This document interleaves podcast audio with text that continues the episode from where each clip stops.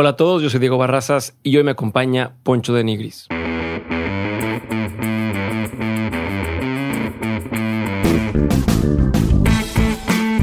Bienvenidos a un nuevo episodio de Dementes, el programa en el que tengo conversaciones reales, prácticas y sin censura con las personas que salieron del camino tradicional para hacer realidad sus proyectos y que hoy se han convertido en una referencia para su industria. Hoy tengo un invitado que ha logrado justamente volverse una referencia con lo que está haciendo y su nombre es Poncho de Nigris. Poncho es empresario, conductor, músico y productor creativo y como él mismo se describe, un entretenedor nato. Tiene más de 20 años en los medios y en los últimos años seguramente lo has visto en algunas de sus plataformas en redes sociales como YouTube, Instagram o TikTok en las que tiene millones de seguidores. En el episodio de hoy hablamos sobre la importancia de apostarte a ti mismo y especialmente cuando nadie más cree en ti, de cómo ha logrado llegar hasta donde está el día de hoy y cómo y por qué toma ciertas decisiones y por qué cree él que le ha ido tan bien. Esta plática me gustó bastante, así que espero que la disfrutes tanto como yo. Te dejo con este episodio con Poncho de Nigris. Poncho, bienvenido de Mentes. Gracias por, por tu tiempo. Gracias por tu tiempo. Sé que estás en chinga más que nunca, más que nunca. Y, de verdad es un, un, placer tenerte aquí. Ahí te va. Lo primero con lo que quiero empezar. Eres un cabrón que sabe que es bueno para entretener, ¿no? Y lo has, lo has comprobado eh, en múltiples escenarios, en múltiples formatos. Eres un showman, ¿no? Y aparte de ahora ya es un businessman además, ¿no? Pero eres un showman. ¿En qué momento te diste cuenta que que eras bueno para eso, dices, yo soy un, showman y en qué momento además lo abrazaste y dijiste, va, si esto soy, lo voy a explotar bien cabrón. Yo creo que, bueno, primero que nada, gracias por la invitación. Eh, hace rato que no estaba en un podcast, espero hablar de cosas diferentes en este. La, la neta, yo considero que eh, a mí me daba, me daba vergüenza, me daba pena cuando me tocaba dar clase en el salón pasar. O sea, yo, yo nunca di clase, de hecho, yo creo que no, no entraba al salón cuando me tocaba dar clase, no sé por qué. ¿En la prepa o la secundaria o no? En la primaria y secundaria me, me, daba este como que pánico escénico, hablar en público, ¿no?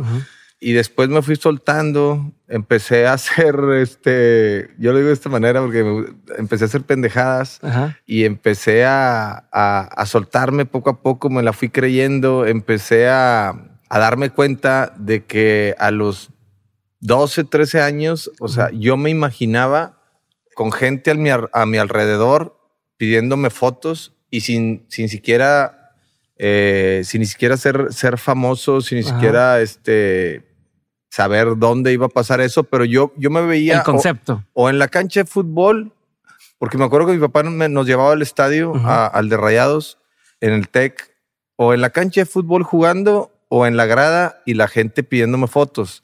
es el, eh, o sea, yo no le digo para que la gente piense, ay, qué mamón, este, el güey le que pide fotos en las gradas. Pero si me piden fotos en todas partes ahorita. El punto es, el punto es, en ese momento yo me imaginaba eso y lo traía en mi cabeza. Y ahorita, eh, y le mando un abrazo a uno de mis amigos que es Sebastián Rulli, este, que ahora es buen amigo. Y él estaba empezando en las novelas, era modelo y estaba empezando en las novelas. Y yo me imaginaba como, como si fuera una onda tipo como él. No sé por qué. era como el modelo que estaba emulando. Pues algo así, como que el güey estaba en las novelas, lo veía y yo me, imagino que ya le pedían fotos. Entonces yo, yo decía, yo voy a hacer algo así, o sea, es como un espejo que tienes con ciertas personas, que es lo que realmente tú atraes, ¿no? Es el público que tú más o menos consideras que atraes. Que se cuide bien físicamente, que se coma bien, que, que, se vea bien, que, que, se vea diferente. Pero eso a los 12, 13 años. Eso, a, eso a los 13 años lo del estadio. Y después, ah, ya y después ya, pues ya, ya había debutado mi hermano Toño en Monterrey. Ella le estaba jugando, yo estaba en la grada y ya me empezaban a pedir fotos, pero porque pues aquí empecé desde modelo, empecé a hacer muchas cosas, me empezaron a pedir fotos, pero yo siempre lo traía en la cabeza la onda del entretenimiento. Soy como un entretenedor nato, o sea, siempre me ha gustado causar emociones en las personas de todo tipo. Pero ¿dónde lo empiezas a descubrir? Porque una cosa, y, mm. sé que, estuviste, que fuiste primero modelo un tiempo y de ahí el casting para Big Brother y todo lo entiendo. Pero pues para ser modelo no tienes que ser, no tienes que ser conductor, no, tienes que entretener, no, es nada. es no hables, ponte bonito. Camina. Camina y se chingó, ¿no? Ajá. Es un brinco grande pasar de eso a convertirte en alguien que tiene un programa, que ese programa se convierte en semillero de otro talento, que luego tiene esta plataforma ahora online y que tanta gente te pone atención. Son varios, varios brincos. Entonces quiero como eh, rescatar dónde te empiezas a dar cuenta de varios de esos que dices, ah, huevo, hago reír. En todo eso, en todo eso, eh, me di cuenta en todo ese, ese, me dio risa lo de hago reír. este, en el, en todo ese, ese, pues, e, el tiempo de los 13 y luego más adolescente y luego modelando y luego todo, y luego vi el programa de Big Brother, lo vi el la primera temporada, yo estaba con, una novia que tenía, una argentina, estábamos en la casa viendo y me acuerdo que vi al Pato Zambrano y de Monterrey porque dije, ¿quién entró de Monterrey? ¿Cómo está esa onda? Ni, ni, ni entendía porque andaba en la fiesta, andaba, andaba en otra onda, eh, eh, en el pedo con, con la raza. ¿Cómo y ahí? Ahí tenía 24 años ya. Ahí tenía 24 años cuando fue el primer Big, Brother. ¿Trabajabas en algo aparte de modelar en ese entonces? Pues sí, tenía una tienda de, ah, de ropa. de ropa. Eh, sí, ahí en San Nicolás. Eh, se llamaba de Nigris, de Nigris Moda. De Nigris Moda, güey. Este, se llamaba de Nigris Moda. En el centro de San Nicolás agarré un buen local. Lo renté y empecé ahí a comprar ropa en Estados Unidos, la traía y la vendía aquí un poquito más cara y pues le ganabas cuando el dólar estaba barato, ¿no? Claro. Siempre siempre me estuve moviendo, siempre fui bien ahorrativo, eh, o sea, soy, soy muy eh, ordenado con la onda del dinero. Sí. Y sí, siempre todo, todo lo he visto como negocio, o sea, no, no es nada más de que... ¿Cómo te explico? Yo no, yo no soy de, del que vive del aplauso. Yo te brindo algo a ti, si te gusta, o sea, tómalo, disfrútalo, eh, ríete, baila, canta, vívelo conmigo, pero eso tiene un costo. Claro y tiene un costo porque esto es un negocio. Todo esto es un negocio. En realidad, eh, yo considero que todo, todo es negocio, es el show business. Por eso se, se, le llama así el show business. Entonces, por eso no, los comediantes no hacen un show y, no te cobran, ¿verdad? Y nadie vive del aplauso porque no vas a comer del aplauso, porque al final de cuentas la gente se va a olvidar de ti. Claro. Como, como se ha olvidado de todos y como se van a olvidar de todos. Entonces, tienes que aprovechar el momento, tienes que dejar unos buenos cimientos para tus hijos, para tu familia. Y creo que, que el momento de lo que me estás preguntando fue cuando vi el Big Brother y dije, el próximo Big Brother voy a estar ahí. Se me metió en la cabeza, no me lo saqué y estuve ahí. O sea, hice un casting con 315 mil personas pero lo tenía en la cabeza. Yo soy un, un, pinche obsesionado de las cosas que cuando quiero que, que, que pase algo, eh, no me lo saco de la cabeza. Entonces, si te la crees de corazón y te la crees en todo tu ser, suceden. Entonces, yo me la creo muy cañón. Yo me despertaba pensando en que el próximo Big Brother iba a estar ahí. Ya me estaba imaginando las estrategias y las situaciones que iba a ser adentro sin ni siquiera haber hecho casting. Okay. Y me despertaba pensando en eso y me dormía pensando en eso. ¿Y qué te decía en ese entonces tu, tu, novia, que entiendo que con ella tenías la tienda. Yo le dije que iba a estar ¿qué, ¿qué, te decía la gente? Tu familia, güey, no mames, ¿cómo vas a hacer eso? ¿Te decían a huevo vas? No, no, no. Pues la verdad nunca eh, tengo un superpoder. Eh, es, el superpoder que tengo es que nunca me he dejado influenciar por nadie. Okay. Ni por mis papás, ni por hermanos, ni por ni por la religión, ¿Tus hijos hoy? ni por mis hijos. No, no, me dejo influenciar. O sea, yo, yo yo analizo, me cuestiono todo y, veo qué es lo que, eh, lo que es mejor para mí. Antes a lo mejor sí, que, ay, ¿qué va a decir la gente? O qué van a decir los amigos, o qué van a decir los familiares, o qué van a decir, no sé, en la iglesia, o qué van a decir. Ahorita ya me vale madre lo que diga la gente porque si tú les, empiezas a poner mucha, les empiezas a, a, poner atención a todos los comentarios y a todo, te, este, te desvían. Claro. Te, desvían de tu, de tu, de tu enfoque, sí, de, de, tu meta, de tu objetivo. Entonces. Pero hoy, perdón que te interrumpa, pero es que creo que hay cosas que para ti son muy obvias y voy a hacer doble clic varias veces para, para entenderlo nosotros. Ah, ok. Eh, por ejemplo, esto que dices, hoy no le pones atención a los comentarios, pero hoy pues ya tienes las, los pantalones o, los resultados como para decir, yo ya sé que por aquí va, yo sé que por aquí va o me la voy a jugar así. Es que nunca Cuando vas empezando... Ah, ok. Sí me explico. O sea, por ejemplo, hace rato que hablaba con Jonás, ¿no? Pues al tercer disco o al, o al, tercer hit o lo que sea, ya puedes decir, eh, pues ya tengo la confianza o la seguridad de si alguien me aconseja algo, no tengo que escucharlo, ¿no?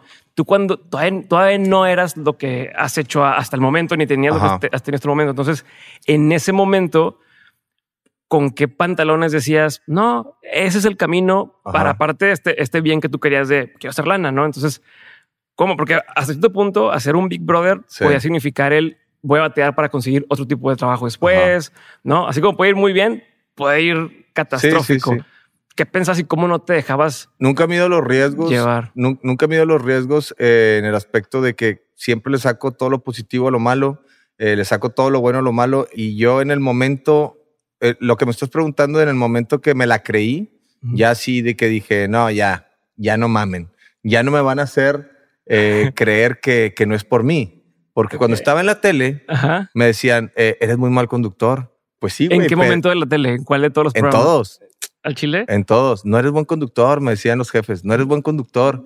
Y yo, ah, bueno, pues no soy buen conductor, nomás que es el programa número uno que está ahí, güey. No soy buen conductor, pero tú pues, reviviste ese canal. Sí, Multimedios, tú lo reviviste, eh, ¿no? en su momento también llegó a un nivel socioeconómico que nunca había tocado en su vida, ¿no? Ujú. Cuando fue lo de mitad y mitad del reality que hicimos también en Sí. busca del amor. Ese yo se lo propuse al productor y le dije, "Eh, vamos a hacer este, un reality este, que, que busquen, eh, que, que me encuentren el amor. Tengo 33, tenía 33 años. Ujú. Y le digo, tenía como 32, 33 y le digo, dale. No, que ya lo han hecho en muchas televisoras y no funciona. Le dije, va a jalar conmigo, güey. Va a jalar. ujú. cre- cree. Ajá. Y, güey, y a la media hora regresa de la junta ahí con, con la producción y me dice, lo vamos a hacer. Se, eh, se va a llamar mitad y mitad porque pues yo tenía una canción, canción con, con pesado, Pesado. ¿no? Pero después de eso fue un hitazo y, y se acabó y es como que no, no, me, me- me hicieron, me, me quisieron hacer creer que no era por mí, Ya. que era por, por Chavano. Casi, ah. casi que agradecenos la oportunidad. Sí, güey, casi- porque- o sea, ajá. así y yo por dentro, hijos de la chingada, o sea, yo estoy seguro que fue por mí. Y luego le digo, bueno, ya había hecho Viva la Vida un programa de revista Ujú. que también fue muy exitoso en su momento y le digo, dame tiempo a mí, dame un programa a mí. Ujú. Y me dice, este, pues es que no tenemos tiempo aire. Y, le- y- yo, yo creía, es que yo sabía que, yo sabía que yo era un chingón. Yo sabía que yo lo que, lo que iba a hacer iba, iba a funcionar de alguna u otra manera. Pero Por- ¿sabías qué querías hacer específicamente? O más bien decías, con que me den la oportunidad, yo voy a averiguar. Ajá, con que me den la Y oportunidad, fluyo y, Ok. y no dejo que nada Ok. influya, empiezo a fluir y se da. Y porque yo, yo haz de cuenta que la vida me la paso improvisando. Ujú. No, no tengo como que, que no llevo, no llevo el, el- el control de nada. Este va fluyendo y van saliendo las oportunidades. Si, tú, si tú empiezas a, a- a programar y a, y a hacer planes de que no, que voy a sacar una canción, que va a ser un fregazo acá y luego lo vamos a combinar, la sacas y no pasa nada y dices, puta, es que la forcé.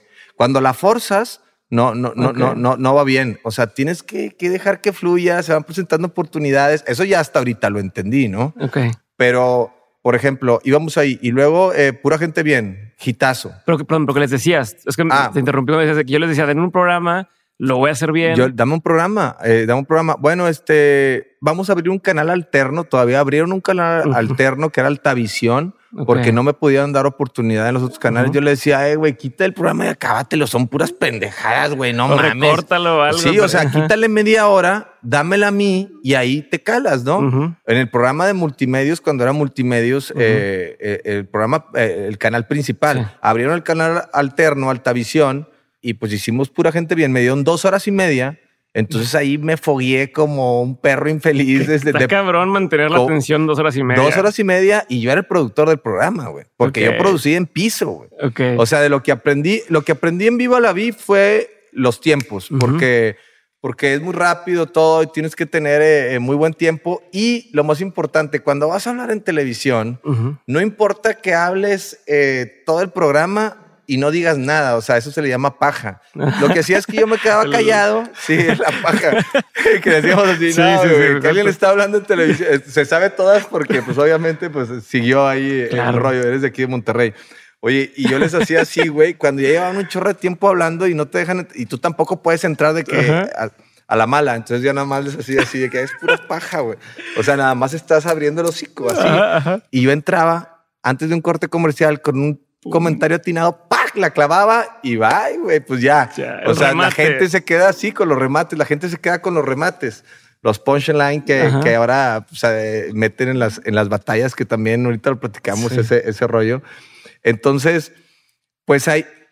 La neta es que yo siempre me la creí. Siempre he creído en mí que puedo hacer algo diferente y que puedo hacer algo más, me, me fui fogueando, me ayudó mucho la televisión para, para, el entretenimiento, aprendí mucho de las cámaras, aprendí mucho del desenvolvimiento ahí de, de perderle el miedo al, al ridículo. Ajá. Y ahorita no tengo nada de eso. O sea, ahorita de cuenta que me pueden poner a, a me puedo convertir ahorita en un, en un dragón de comodo y, y lo puedo hacer aquí. y no, o sea, e, es, el, es, e, es lo chingón. Cuando le pierdes el miedo al ridículo y que te ríes de ti mismo y que lo disfrutas, es que ya estás del otro lado. Pero por ejemplo, en esa etapa, rezando por gente bien específicamente, que fue la primera oportunidad que pues, medio pediste de, a ver, güey, dérmela y confía en mí, ¿no? ¿Cómo haces ambas cosas al mismo tiempo? La de relajarme y, burlarme de mí o pasármela bien, pero también comprobarles que este pedo va a ser dinero, porque si no, pues va y, y programa fracasado, ¿no? Y a la vez, el no tienes esa experiencia, por más que he estado en Viva la Vi, no es la experiencia de mantener un programa tú eh, Nunca estás produciendo durante dos horas y media y que no se te vaya el hilo, ¿no? Porque aparte es ese pedo de decir, ¿cómo se me dan los nombres de todo el mundo? Eh, tirar la madreada al público, a la gente. Tenía que tener ese ritmo para que la gente estuviera entretenida. Si te das cuenta, yo siento que estaba un poquito avanzado a la televisión de antes. Antes la televisión era una hueva. O sea, era de que Vamos a hacer la rutina del día, todos a tirar lo que no nos sirve a la basura. y todos pasamos y un papelito, escribe lo que no te sirve y tíralo a la basura. Ay, güey, no mames. Quémalo. Sí, güey, quémalo y ya, ay, desastre de la carga. la neta era una súper hueva. Yo veía eso y decía, no, yo estaba un poquito más avanzado, entonces eh, llevaba un ritmo muy rápido donde no permitía que, que hubiera lagunas mentales, donde la gente se quedara en la casa así viendo. Y la neta, ahorita, si te das cuenta en redes sociales, todo es así, pa, pa, pa, pa.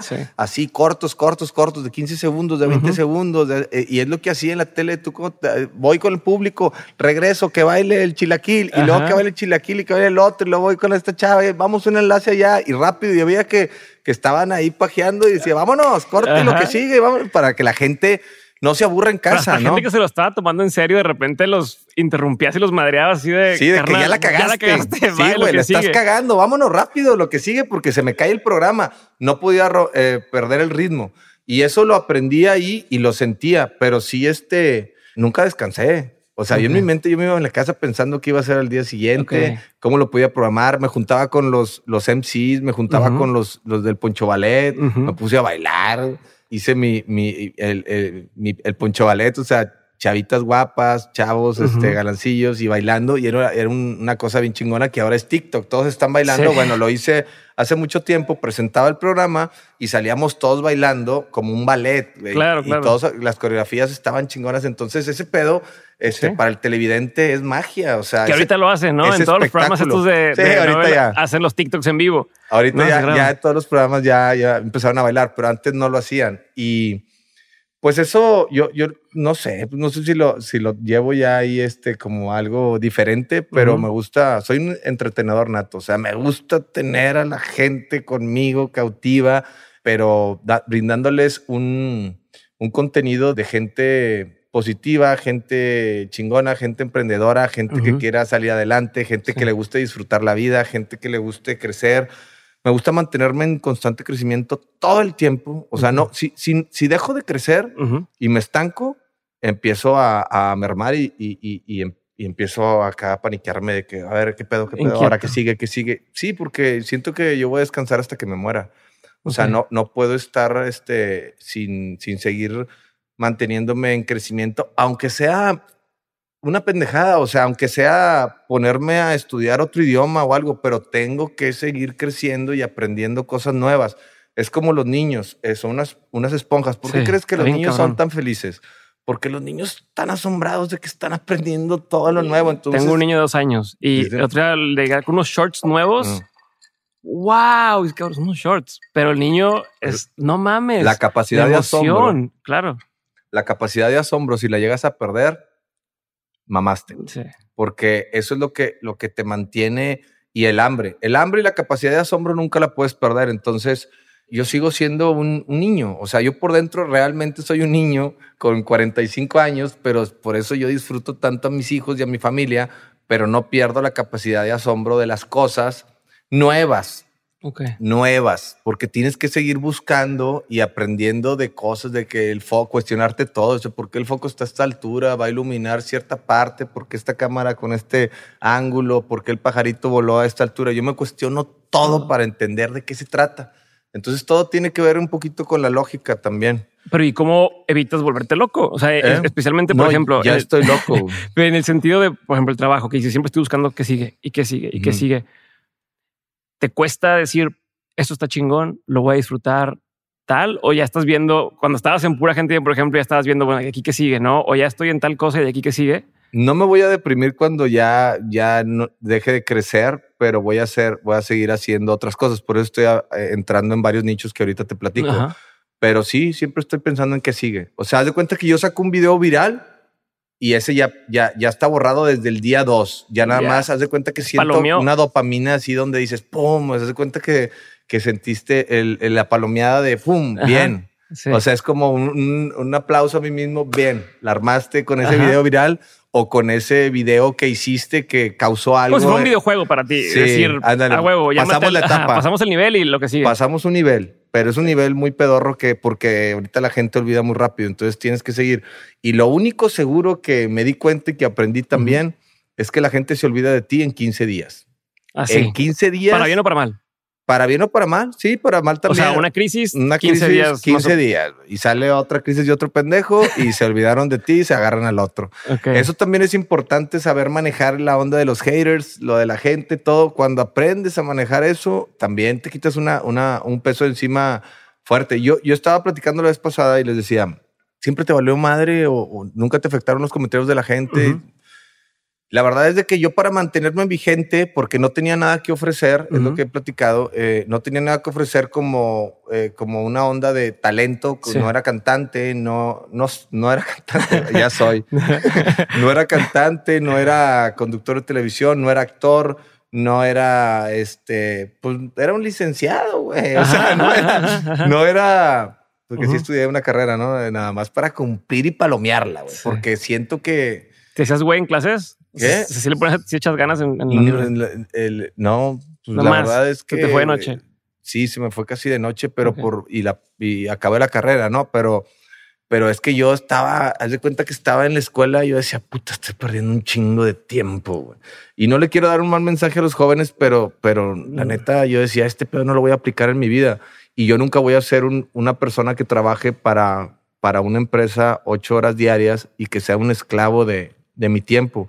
Entonces, yo sí, yo el único consejo que les puedo dar es de que, de que trabajen en una empresa, aprendan la operación y sálganse. Pero, pero máximo dos años, tres años, güey. O sea, no empiecen a querer escalar. Y ahora voy a ser gerente de gerente de gerente de, del gerente del puesto de gerente. Y lo único que vas a hacer, puñetas, es que vas a ser rico al dueño de la empresa salte y empieza, o sea, aprende la operación y empieza a hacer tu empresita. O sea, poco a poco ya sabes de qué se trata, ya sabes la operación, Ya, ya, trabajas para ti. Entonces eso fue, eso fue lo que también vino a mi vida.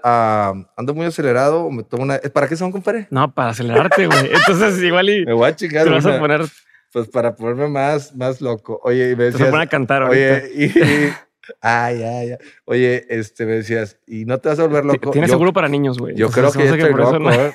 Sí, güey, la neta sí soy un niño porque no las puedo abrir, güey. Oye, me decías, ¿y no, te, no, crees que te vas a volver loco? ¿Tú crees que no estamos todos locos? La neta. ¿O quién está de acuerdo? No, pues no. O sea, no, pues contéstame. Sí, ¿Qué significa estar acuerdo? ¿Qué sí, o sea, ¿qué significa estar acuerdo y qué, qué significa ¿Por qué crees lo que crees? Ah, es como ya vamos a empezar. No vamos a empezar a, cagarle, nos vamos a ir en ese viaje, pero. Casi como cuando la gente empieza a pistear y ya empiezan a tocar esos temas filosóficos. Ah, ya. bueno, no, no, nos vamos a ir en ese viaje, pero realmente, o sea, ¿qué está bien para quién y qué está mal para quién? Porque nos educan de una manera que, que nos dicen, es que tienes que ser así, tienes que ser así, tienes que seguir esta religión, tienes que eh, vestirte así, tienes que hacer esto. Esto no se hace. Y no somos así, güey. O sea, nos están haciendo a la manera como unos soldaditos así, eh, no sé, güey, no somos así, todos somos Alexis diferentes. Lo dijo muy bien, grabé con el episodio y dice, no vengo a ser la hija de mis papás, ni vengo a ser, la, o sea, vengo a ser lo que yo quiera y lo, y lo iré descubriendo sobre la marcha, pero no vengo a darle gusto a nadie. Al final del día, ¿no? Entonces, me imagino que es un poco eso, ¿no? De, no tengo que seguir lo que me dijeron que tenía que hacer a huevo, porque igual al final del día, pues no hay ciertas reglas y cuando ves hacia atrás, ya cambió. Lo que se veía mal hace tiempo, ahora es de, güey, pinche vato innovador. Empezó las batallas de rap hace 10 años. Este, y, hoy los máximos exponentes, los máximos exponentes del rap empezaron rapeando ahí y gracias a que ganaron un concurso, eh, se fueron a, competir. De ahí empezó la carrera de Mau, eh, el asesino, ¿no? Entonces dices. Ah, del programa que yo tuve empezó sí, sí, ahí el pues, asesino. estoy echando flores, güey. No, estoy hablando de otro programa. No sé si te lo mencionó. Sí, sí lo dijo. Sí lo cuenta que él y su compa este, el Jack. venían y, ganaron y, los apoyé el carro. O sea, los apoyé porque, porque yo siempre he apoyado a la gente que, que, que le veo que, que, le echa ganas, que viene desde abajo, que, que yo me juntaba con todos ellos y veía las historias y y no iba a apoyar a uno de aquí de Monterrey que, que fuera peor. Ese güey fue mejor y ganó y ganaron y se las di. Si yo hubiera querido, yo digo, no, el ganador es el finicho y se la No había un pinche pues interventor de la República. Era como así, si no era como programa esos. Era este yo y se lo di a, los de a los de la Ciudad de México. A, Ellos venían como que los chilangos contra los de Monterrey y se lo di a, a los mejores. O sea, fueron los mejores en ese momento y y de hecho le ganó el Jack al asesino, nada más que se pusieron de acuerdo para, para ganarse el carro. Venderlo entre los dos. Y con eso se fueron a, Colombia a participar en el Red Bull y quedó campeón mundial, güey. Entonces yo dije, y de ahí se cuenta que ah". Mau Pum despegó, güey. Y luego ya Franco Escamilla, pues ya lo está haciendo ahorita, ¿no? ya después de 15 años. saludos a buen Franco y a, todos toda la raza. Este, pero ah, te estaba diciendo de que. Es que más bien rápido, tengo varias dudas. Ya sé, ahorita, ahorita, ahorita, este, no, no venimos, ya ves, ya me salió ese pedo. No venimos a a encontrarnos, venimos a crearnos, siempre lo he dicho. Entonces, yo me estoy creando todo el tiempo y este, estás mutando y estás cambiando la piel y te estás transformando, vas entendiendo cosas nuevas en la vida, vas entendiendo qué, te hace bien a ti para estar bien anímicamente. La inteligencia emocional es algo que estoy empezando a trabajar y fíjate que no, quiero meditar y no he podido meditar porque no me puedo sacar de la cabeza algunas pinches cosas. tus, canciones, güey, las traes ahí pinche en la cabeza todo el tiempo. No, de repente, este, me distraigo bien fácil. Eh, eh, y, eso, y ese pedo es, es de los creativos, que, te, distraes bien fácil. Por eso en la escuela eh, pasaba un pinche pájaro y ya me iba con el pájaro. Pero, pero bueno, aunque ya te, te distraes, pues, y te he escuchado contarlo en varios episodios de podcast y demás fuiste muy disciplinado en tu carrera. O sea, por más que eran cosas una diferente de la otra y demás, pues tú tenías el ojo en, el target, en el, ¿cómo se llama? En el pinche blanco y le fuiste dando y le fuiste dando y le fuiste dando hasta llegar a lo que estás haciendo y me imagino que te falta mucho más. Dentro de esas cosas y lo que dices ahora, tengo varias dudas. Por ejemplo, ¿cómo decías qué sí hacer y qué no hacer? O sea, ¿dónde pintas la raya de decir, va, me la juego? Porque te estás creando sobre la marcha, pero sobre esa creación Hoy te podrían decir, oye, ¿quieres salir en esta película o quieres hacer esta canción? Y tú decides, me voy por acá, me voy por acá. ¿Cómo decides? ¿De una ahorita? Ya, ya ahora.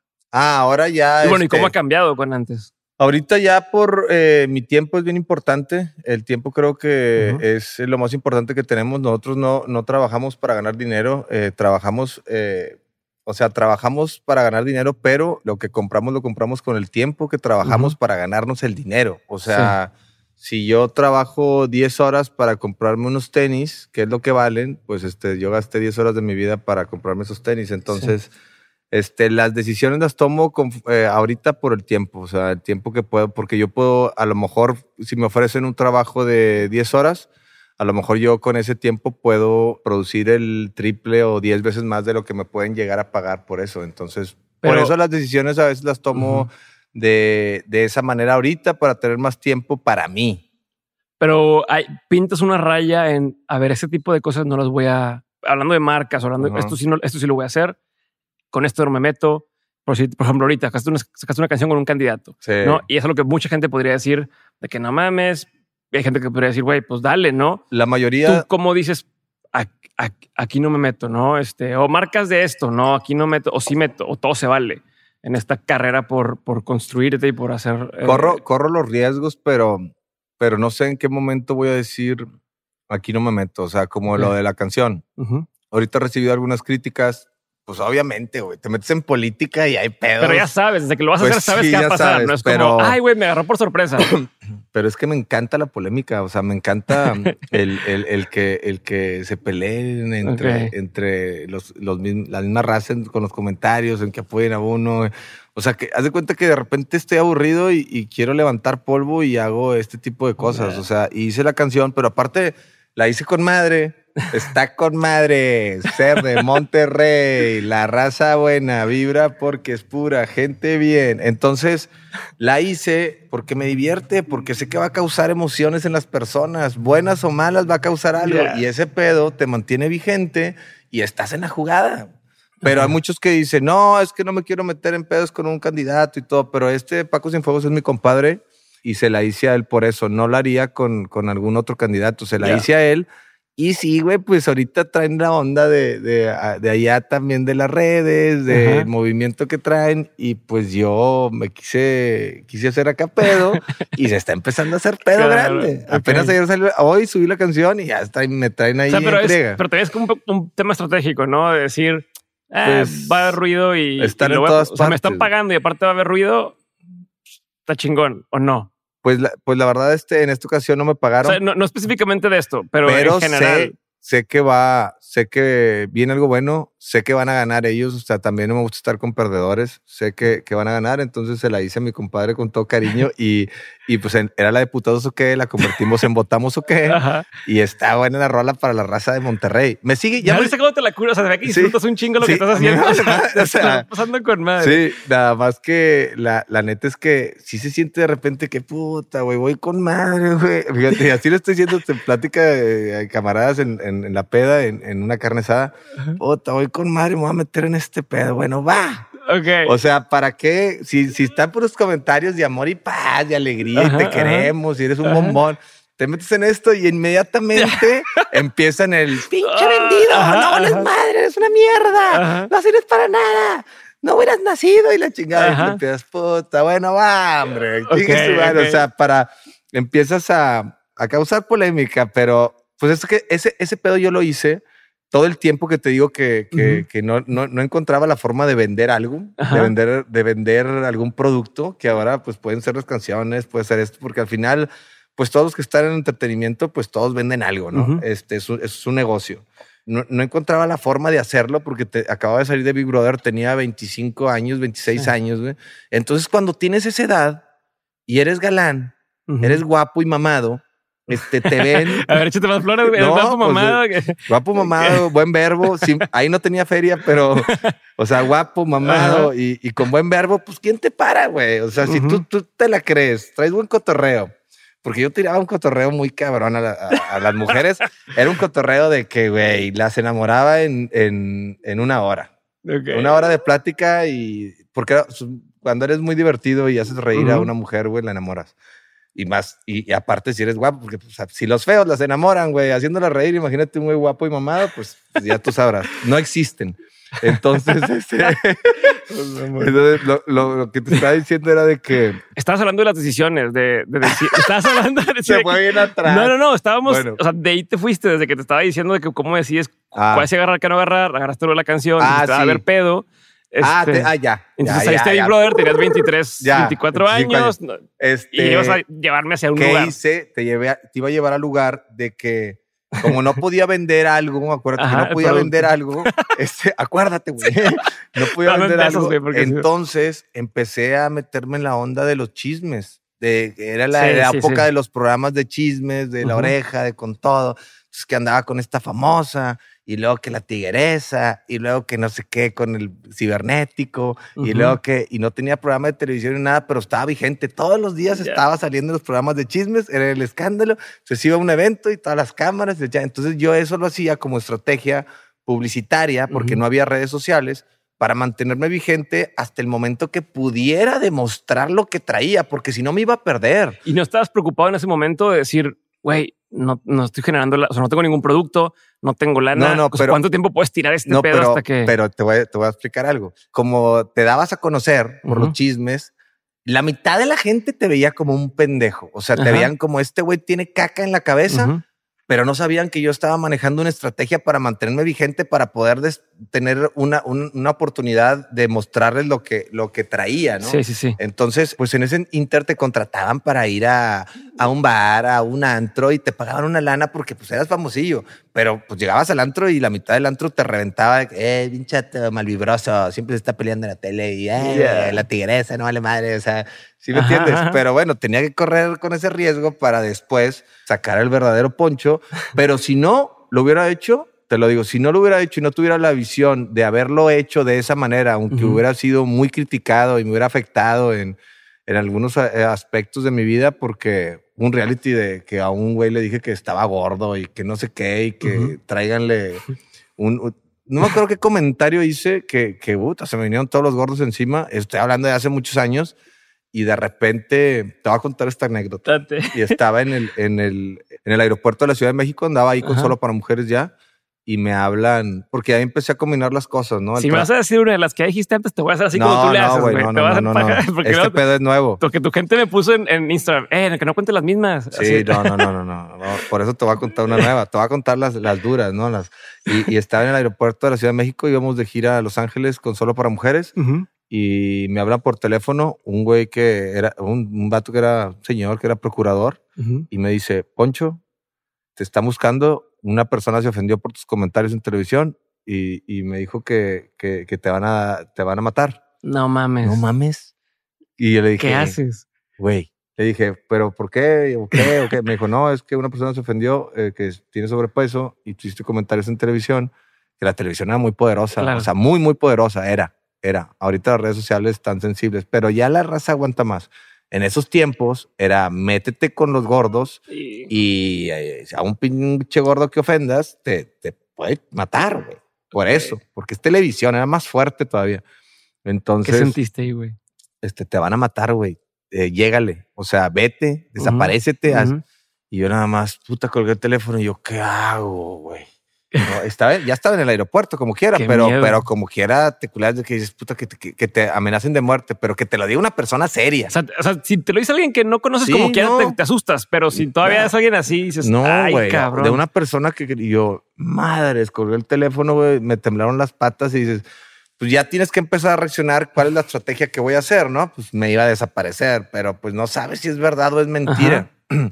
Y es una sensación tan espantosa, güey, cuando sabes que alguien te está buscando para matarte, pero que te lo diga un procurador, es así como, wow, güey, si es verdad. O sea, sí, sí, ya, puede ser ahorita. Puede ser ahorita. Entonces empiezas a paniquearte y empiezas a. La paranoia. Este, pues no, no me quedé tranquilo. Ya me pasó dos veces eso, eh, en mi vida.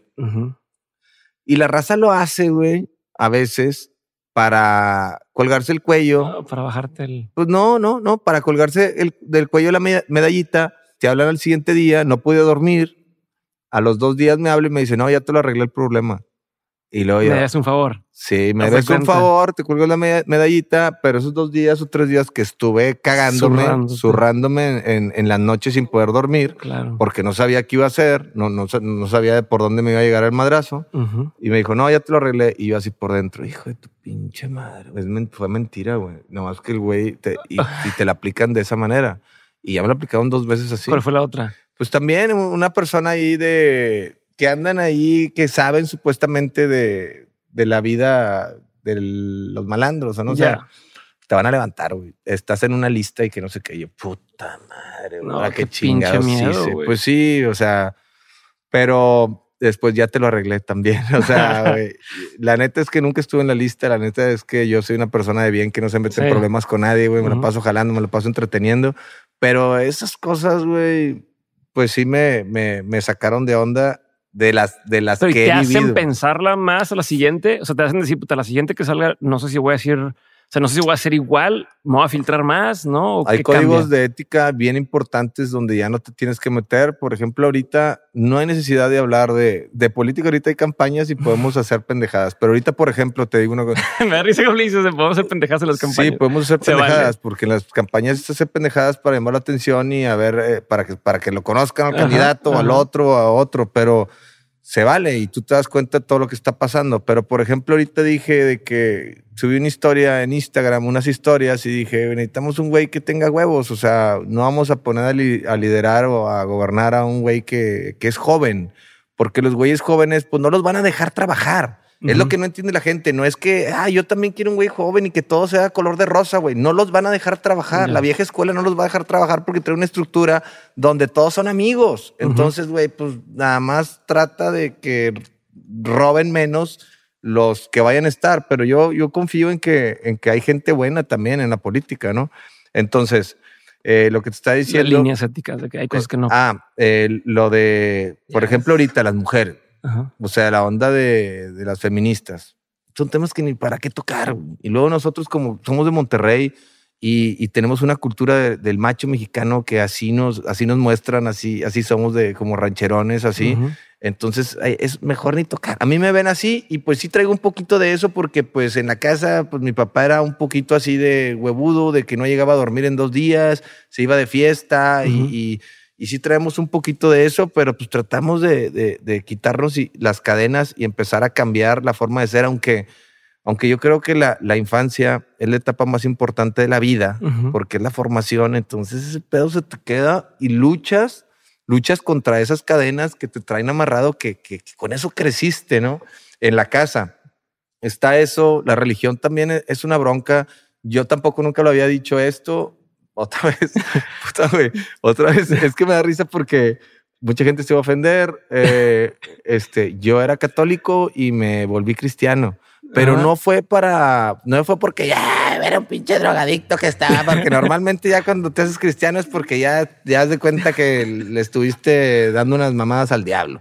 O sea, ya casi, güey. Entonces lo hice para entender un poco más. O sea, si yo estaba en la religión católica o estoy, ¿Por qué no? O sea, puedo tener dos religiones o tres o cuatro. No, no, no nadie dice que no se puede. O si dicen que no se puede es porque quieren el diezmo en la iglesia de allá o en la iglesia de acá.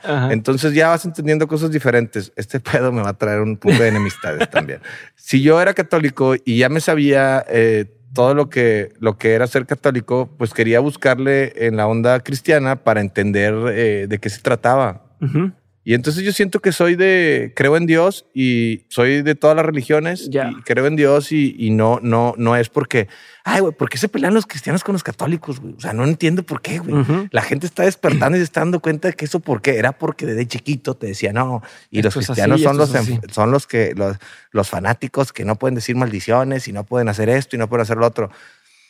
Este, sí, depende eh, con qué crezcas. Es lo que te va. El otro día platicaba con unos amigos y, y decían que sus sobrinos viven en Estados Unidos, está en una familia en la que no les, nunca les han inculcado un tema de religión y entonces fueron por primera vez a una misa eh, en Estados Unidos y estaban bien secados de pedo porque hay un señor colgado, o sea, una imagen de un señor colgado con sangre ahí arriba. O sea, ah, ok. como que ya. Como de chico te van explicando es esto y así, esas son las imágenes y es esto y, la historia, pues creces diciendo, ok, eso es lo que es. Pero si nunca has visto nada de eso y de repente te meten en ese mundo, ah, chinga, ¿qué está pasando? Y porque hay un señor ahí que dice algo y todos se paran y todos se, Como cuando lo ves desde afuera. Sí, la Virgen también. Cambia por completo todo. O sea, la Virgen también que yo, yo creo en todo. Yo, o sea, creo en todo y al mismo tiempo creo en lo que quiero creer, ¿verdad? O sea, yo como persona, eh, como Poncho de Nigris, es en lo que yo quiero creer. Pues está bien, sí, que me avienten esto. O sea, no me ofendo con nada y no me voy a poner, pero poner a pelear de que no, es que esto es lo bueno, como, los, como la política, güey, que te empiezas a, pelear entre raza por un candidato que el güey ni siquiera te, te, te, hace en tu vida, güey. Te hace en tu vida. Entonces empiezan a pelear y te ganchas bien, o como por los equipos de fútbol, Rayados y Monterrey, que la raza se agarra chingazos. Es una pendejada. Los jugadores ni te conocen, güey.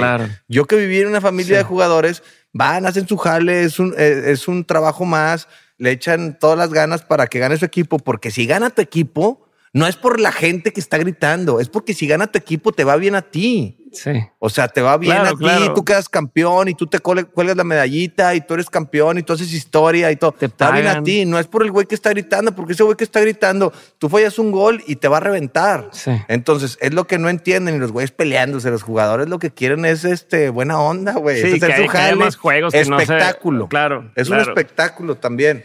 Entonces, todo eso Eh, y dije, no me quiero meter en pedos, no voy a tocar esos todo temas. mundo, y en todos los temas, Todo eh, eh, to- eh, todos toqué, toqué fibras. Sí. Este, es que si no me gusta, o sea, me gusta platicar las cosas como son, como yo las veo, como Sí, yo las claro. pienso, porque hay mucha gente que nos está viendo y el mensaje es, eh, güey, despierta.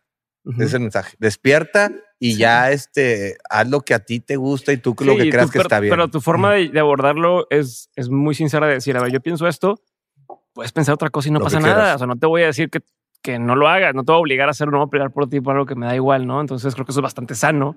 Y me voy a regresar ahorita que mencionaste del fútbol y aprovechar. Hoy, obviamente, queda muy claro que hiciste unas apuestas que te dieron resultado, ¿no? Que a huevo, lo que, lo que fue trabajando y lo que fue llevando y lo que fue llevando, lo llevó a tener eh, negocios, a tener una presencia eh, pues, en, en medios y demás, ¿no? Cualquiera te puede decir, tus papás te pueden decir, chingón, la hiciste con madre. Pero en el Inter, donde todavía no dabas los buenos trancazos, pues, tus hermanos empezaban de pronto a, ah, ya es futbolista, Ah. ¿no? Y ya tal. Nunca sentiste esa presión, esa competencia, esa 20 como... años seguidos. Ajá. ¿Cómo, cómo lo, cómo no dejas que eso te, te tumbe? Porque puede ser causa de, Te de sí. decir, pues ahí tiro la toalla, ¿no? O sea, ya intenté esto y, y no da, y no da. No, mi- mis hermanos los dos fueron mi mayor motivación. Entonces, si no hubiera tenido a mis hermanos, si hubieran sido futbolistas profesionales, no hubiera, no hubieras tratado de estar cerca de ellos, eh, eh, tratándoles de, de- de pegar o rozar los talones para, para de perdido estar en la jugada, ¿no? No era el, eh, pues era como que el hermano que anda haciendo su desmadre y todo, pero como te digo, yo no tenía cómo mostrar lo que Ajá. traía adentro. Entonces ellos pues ya están jugando fútbol, unos chingones, goleadores. Sea, ya podían demostrar lo que ellos, para lo que ellos eran buenos, ¿no? Sí, Tú- y, y, y yo, a mí que me decían, ¿por qué no fuiste futbolista? Porque no iba a ser futbolista, pero y, y sí era bueno para jugar, pero yo no puedo durar más de 5 o 10 años eh, en, una, en, en una zona, en un nicho, en, en algún trabajo así. O sea, tengo que estar en constante cambio. No hay crecimiento sin cambio, no hay cambio sin temor o pérdida y no hay pérdida sin dolor. Pero si yo no cambio y no muto, me aburro. Y yo sí tengo que aprovechar y exprimir la vida al máximo porque siento que la vida es, es esta, es donde estamos el aquí y el ahora. Entonces, por eso he hecho de todo. Mi mayor motivación, mis hermanos, porque estuve 20 años tratando de tan siquiera ser como, oye, pues el güey está haciendo cosas bien, ahí la llevas, está ganando Ya. su lanita y todo. No podía compartir con ellos, o sea, no podía, pero ahí estaba, güey, ahí estaba, ahí estaba. Nunca aflojé. Otra persona, Pero aparte es el más grande, ¿no? Yo soy el más O sea, grande. y aparte es una doble Aparte. presión de decir, no, oye, por lo general, en mi caso, por ejemplo, ah, ya se graduó, ¿no? Y el otro Sí. iba y siempre vas dando como un paso sí, como la adelante, negra. ¿no? Y, y aquí era el doble de, oye, pues eres el más grande, pero ahí vas y todavía no se ve que despuntes. No, ¿Qué pedo? como lo, y, y también los comentarios de la gente. güey. Aparte, pues, O sea, el- esos, el- esos de cuenta que son las, la- las de cuenta que son las, las banderillas que le ponen al toro cada Sí. comentario de la gente. Clac, si traes los algún. tíos o lo que sea, que, ay, Oye. ¿tú qué pedo? ¿Y cuándo? Y, y no te vas a casar nunca? ¿O Sí. qué? Ay, oye, si te gustan las mujeres. o sea, eh, alguna tenía una tía que era súper cagapalos, que era, que era eh, un saludos. cadillo en, en- en- en el ano. Este, no, no, era, era una tía que me veía y que, oye, si te gustan las mujeres, ¿cuándo, ¿cuándo te vas a casar? Y yo me le acercaba y le decía, tía, Er- era, era hermana de mi abuelita, porque era, ahí se fue a vivir mi mamá con ella, de hecho le aprendió toda la escuela, güey. Este, y le decía, tía, y ya, ya casi ni oía, vas y chingas a tu madre, tía, ya me tienes hasta el huevo, porque todo el tiempo era reventar. Claro. Entonces, la- la, verdad es de que sí le decía así en el oído y me volteaba a ver y me decía, ay, y ya, o Pero sea, ya como- sabía que te está provocando. O sea, sí, sabía que te no, estaba ella, chingando, o sea, ella me sí. estaba chingando siempre. Ajá. Siempre todos tienen una tía incómoda que está chingando, entonces háganle de esa manera. Nada más acérquense y déjame de estar chupando, me cagas el palo. Oye, este, en una reunión familiar. Pero la neta, o sea, de eso de mis hermanos fueron mi mayor motivación porque si hubiera sido otra persona, me hubiera empinado. Ahí está también, que me comparaban mucho con él. Y yo decía, "No mames, el hermano de Gio y, y Giovanni Dos Santos. O sea, Ajá. me decían, ah, esto es igual, él es este. Ese güey, yo no sé, yo no sé qué haga, pero sé que son buenas personas y con eso basta. No necesitas ser este exitoso para. Si tus hermanos fueron exitosos, pues bueno, cada quien. No, bueno, el éxito es diferente. Es diferente en todos los aspectos, pero sí la gente se mete mucho y me, me, me, reventaban con eso. ¿Te saben, saben dónde te duele, no? Sí, pero, pero nunca me caí. Pero cómo, ajá, pero ¿qué haces para no caerte? O sea, eso es lo que quiero entender. ¿Cómo, o sea, tú ¿Qué te metes a la cabeza o qué te mentalizas o qué te decías a ti para, para no dejarte llevar por esa... A, mí, eh, eh, cuando me tiran es como un alimento para mí que, que, me hace echarle más ganas y es como una motivación, así que, oh, es de cuenta que cuando eh, van a le, ver. le, meten la banderilla al toro, pues se, enoja, ¿no? Entonces, es de cuenta que me metían así la banderilla y yo decía, ay, pues van a ver, van a ver. Y eso me mantuvo ahí hasta que, hasta ahorita que saqué la canción de Autogol, de que soy la oveja negra de mi familia, tan talentoso. Soy la oveja negra porque siempre he sido la oveja negra para toda la gente. Y ya me la adjudiqué. Sí, soy la pinche oveja negra, pero la más chingona de todas. Entonces. O sea, ya que este, tú te lo, te lo autodices, ya nadie te lo puede, o sea, ya no te puede pues, lastimar con algo así. Pues es que ya, ya, ya lo, lo hice en un momento donde les canté con esa canción de Autogol, es mi roast, todo lo que me tiraron por mucho tiempo y que ahorita, después de todo lo que hice en televisión, que pues, pues en televisión sigue siendo un godín, o sea, sigue siendo un empleado de... Claro, dependes de que te buqueen, dependes de que te inviten a la novela y no te corran. Tú, sabes de... entretenimiento, imagino que has tocado puertas en televisión, ¿o no? En televisión no. Bueno, pero pues sabes de qué se no, trata. Y he hablado con mucha gente que está en televisión. Está bien, estaba bien cabrón. O sea, estar en televisión era, era grilla. A ver, ¿qué es lo que la gente no sabe de eso? ¿Qué sería, por ejemplo? Para que te dieran un tiempo aire, tenías que, que mocharte con las menciones ahí con alguno de los productores, que lo hagas compadre, que lo hagas amigo y que te estuvieran ahí repartiendo una lana para que seas el consentido del productor. Yo por eso yo era mi productor y a los productores no les hacía caso y por eso tuve tantos problemas, ¿no? Pero como funcionaba el programa, pues... Y a todo el mundo le calaba más. Pues, güey, les cagaba a todos. Claro. En el canal a mí en multimedia me grillaban de una manera que era, pero pues ya estaba tan acostumbrada a a la crítica que, que yo iba a hacer mi chamba y no me importaba. Y los jefes, jefes, jefes, pues estaban contentos mientras el programa estuviera funcionando. En el momento que el programa bajó tantito, ¡pau! Vámonos. Y te lo hacen de una manera este, como para demostrarte, pues ya no nos funcionas. Y no es que ya no funcione, es que simplemente se acomodan con otro vato que no les va a causar problema porque no les va a exigir y les van a estar chupando los huevos a todos de que sí, gracias por la oportunidad, gracias por la oportunidad, sí, gracias. O sea, sí, gracias por la oportunidad, pero también, güey, o sea, yo traigo lo mío, también un aplausito, una papá, chuchale gana. No, siempre están demeritando tu trabajo para hacerte sentir que el, se los debes. que lo importante es la televisora, que se los debes para que no quieras cobrar más. Eso es todo, güey. O sea, te, te falta esto. Este, todavía, este, eh, este, eres, un mal conductor, o sea, eres, eres, más, eres más nato, eres más, pero sí te falta trabajar mucho en eso, sí, pero bueno, a la gente le gusta eso, lo orgánico, le gusta a la gente natural y todo eso, pero sí, ese tipo de cosas en la televisión, otra, la grilla, güey, llegabas a un programa y los que ya tenían mucho tiempo ahí, pues te empezaban a reventar y no te dejaban hablar y luego te grillaban ahí, hacían su, su bolita de, como cualquier trabajo, me imagino, ¿no? Entonces no dejas de ser un empleado, lo que voy no dejas de ser un empleado y tú te estás peleando en la televisión contra otro conductor de otro programa, como en este momento yo me peleé contra otro, otro conductor de programa con programa a ver quién tenía más rating, y hacíamos pedo y todo. Y la televisora, pues feliz, güey, porque pues ellos estaban ganando y nosotros rompiéndonos la madre. Desgastándote, haciéndote enemistades. Eh, y entonces todo eso pasó y al final me corrieron. Al final, al final, al final, al final, lo que te voy a platicar, después de que televisaron mi boda, porque la propuse también, televisa mi boda, la boda real. Me casé con Marcela sí, sí, a los 39 años.